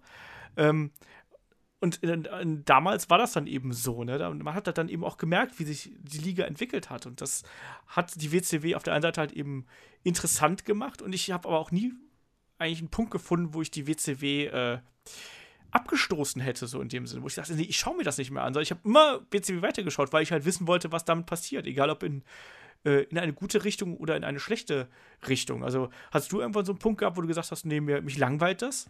Überhaupt nicht. Also gerade als die WCW trotzdem dem Ende entgegenfuhr, habe ich zwar parallel natürlich WWE, damals WWF geguckt, aber die WCW war für mich persönlich in meinem Herzen immer noch so die Nummer eins. Also vielleicht nicht von den Ratings her, vielleicht nicht von den Stories her, aber das waren halt die, die Wrestler, mit denen ich aufgewachsen bin, die ich größtenteils gesehen habe. Und dementsprechend hat mich das weiterhin immer fasziniert. Und ich hatte auch, nachdem es die WCW nicht mehr gab, eine Phase, wo ich dann erstmal gar nicht mehr geguckt habe, weil es eine, eine Tradition, sage ich mal, in den jungen Jahren war, die über viele Jahre gewachsen ist, dass du halt wirklich wöchentlich da deine WCW-Shows guckst und das war erstmal weg. Und für mich ging es dann auch erstmal so ein paar Wochen nicht weiter. Also ich habe dann auch nicht gesagt, okay, wenn die WCW nicht mehr da ist, dann gucke ich halt WWE, sondern ja, für, für mich war da eher erstmal so eine, so eine kleine Wrestling-Lehre da. Ja das stimmt auf jeden Fall. Ähm, die Leute da draußen hören ja immer gern so unsere, unsere Tipps. So, welche Matches sollen sie sich anschauen? Ähm, ich gebe dir jetzt ganz kurz Zeit, ich laber jetzt gleich noch selber ein bisschen weiter, aber überleg dir mal drei Matches, die du jedem äh, WCW-Fan empfehlen würdest. Also drei Matches, die du, die dich äh, einschlägig beeinflusst haben, so aus der WCW-Geschichte. Also bei mir, ich sag jetzt mal, äh, was ich geliebt habe, war Starkid 93, ähm, Vader gegen Ric Flair, weil es halt klassisches, klassisches Ric Flair-Match war und in seiner Dramaturgie damals einfach äh, unglaublich gut war. Ähm, Eddie Guerrero gegen äh, Rey Mysterio, weil das eben so von der ähm, ja, das ist einfach Athletik pur gewesen und ich will diesen Podcast nicht beenden, ohne dieses Match einmal angedeutet zu haben, weil es einfach äh, so gut war und auch so wegweisend war. Von der neueren äh, WCW fällt mir da ehrlich gesagt relativ wenig ein. Also ich würde dann tatsächlich noch mal darauf zurückgreifen und die Wargames 92 noch mal in den Top schmeißen, ähm, weil ich das damals einfach so geliebt habe. Und äh, so, jetzt bist du dran. Wenn es nur zwei oder ein Match wären, ist auch gut. Ich bin ja immer so ein bisschen, bisschen schlecht im Dream Matches raussuchen, aber ich versuche mal ein paar zusammenzukriegen. Äh, einmal würde ich äh, das ONH Tribute Match nehmen, gerade weil es wrestlerisch und emotional sehr, sehr gut war. Dann als großer Goldberg-Fan zur damaligen Zeit auf jeden Fall Goldbergs Titelgewinn gegen Hogan. Oh, gut, dass du den noch erwähnst, den haben wir ganz vergessen. Natürlich auch diesen geilen Event im Georgia Dome damals. Den haben wir ganz äh, übergangen, natürlich, was ja auch ein ganz großartiger Moment gewesen ist. Richtig, aber wir haben, glaube ich, auch noch viele, viele andere Dinge vergessen, die es auf jeden Fall zu erwähnen gilt. Das stimmt, aber den hatte ich eigentlich auch auf der Liste stehen und habe es verpeilt, äh, unterzubringen. Und ähm, Ach komm, dann nehme ich eben, weil ich es weil eben schon mal angedeutet hatte und weil die Crowd Reaction einfach so geil ist, äh, La Parka-DDP gegen Randy Savage. Dann doch wenigstens das, äh, das Match von Randy Savage gegen, äh, gegen DDP, glaube ich, dabei bei, bei Spring Stampede, boah, 98, glaube ich, war das. Und als drittes das Match von Randy Savage gegen DDP bei Spring Stampede 98. Ich fühle mich verarscht und nicht ernst genommen. Nein, aber grundsätzlich gibt es immer wieder mal schöne Matches bei, bei, äh, bei, der, bei der WCW und da äh, gerade so am besten muss man sich eigentlich diese ganze, ganze Reihe nochmal anschauen, diese Entwicklung die, mit der NWO und sowas. Das war halt wirklich eine spannende Zeit und es hat auch Spaß gemacht. Und auch da sind halt gerade in der, in der Mid- und Undercard sind da durch die Leute wie ähm, Eddie Guerrero, Chris Benoit und auch ein DDP und ein Di Malenko und Chris Jericho. Da sind echt viele starke Matches dabei. Das, oder auch, fällt mir jetzt gerade ein, auch wenn man jetzt in die ähm, in die äh, Endphase geht, ähm, diese, diese Cruiserweight-Matches, die sie damals gehabt haben, ne? ähm, auch hier mit den, mit den Young Dragons ähm, gegen die ähm, gegen Three Count damals, die Gimmicks waren scheiße und da wurde auch viel gebotcht. Also, aber trotz alledem waren das echt schöne Kämpfe teilweise. Also man hat bei, da schon gesehen, dass da noch mal so eine neue äh, da, da, kommt schon noch eine neue Generation und dann, bevor die halt richtig erblühen konnte, ist ja dann WCW pleite gegangen. Aber trotzdem, auch da kann man sich das eine oder andere Match, da gab es äh, unter anderem auch gute Leitermatches äh, zwischen diesen beiden Teams, die kann man sich durchaus anschauen. Also ähm, da ist einiges dabei, sagen wir es mal so. Und in diesem Sinne würde ich sagen, Daniel, haben wir es mal wieder geschafft, haben doch deutlich länger gemacht als, äh, als eigentlich erwartet und es war dann doch irgendwie ein Rise and Fall of WCW irgendwie, so wie es dann rausgekommen ist. Aber ähm, ich hoffe, das war trotzdem unterhaltsam, oder? Ja, du weißt doch, wenn wir on fire sind hier, dann wird eine Anekdote nach der nächsten rausgehauen. Von daher. genau das. Ja, äh, dann bei uns geht es ja vor allem auch dann schon äh, Schlag auf Schlag weiter. Nächste Woche äh, haben wir dann zum einen die Preview zu ähm, äh, WWE äh, Extreme Rules. Ich wollte schon Elimination Chamber sagen. Nein, äh, WWE Extreme Rules. Und dann passend zu dem extremen Thema gibt es natürlich dann auch zum Wochenende eine, ja, ein Themenpodcast, ein Konzeptpodcast zum Thema Gewalt im Wrestling. Ne? Sinn, Unsinn und alles, was so mit dazugehört. Da werden wir mal sehen, äh, wie das dann abläuft. Ansonsten würde ich sagen, Daniel, ich danke dir äh, für doch mehr Zeit, als ich eigentlich ursprünglich veranschlagt hatte. Sehr, sehr gerne, Olaf. Es war mir eine Freude und eine Ehre. ja, jetzt mal nicht übertreiben hier. Ähm, und an euch alle da draußen. Äh, und ein Privileg. Ne? Ja, das, das sowieso. Und an alle da draußen, ähm, vielleicht schreibt einfach mal, was sind denn eure liebste oder eure liebste Erinnerungen an die WCW-Zeit? Ich denke mal, wer bis hier durchgehalten hat, der äh, ist auf jeden Fall ein WCW-Fan, wird auch einiges davon gesehen haben. Und vor allem auch vielleicht, schreibt mal drunter, vermisst ihr die WCW eigentlich? Also vermisst ihr diese Kon Konkurrenzsituation zwischen WWE und WCW oder überhaupt irgendeiner anderen Promotion neben der WWE? Genau. Ein kleiner Tipp, das, die Antwort darauf ist ja. hey, nicht spoilern. Ja, da würde ich sagen, in diesem Sinne, wir hören uns nächste Woche und äh, äh, bleibt, bleibt geschmeidig. Bis zum nächsten Mal. Tschüss. Tschüss.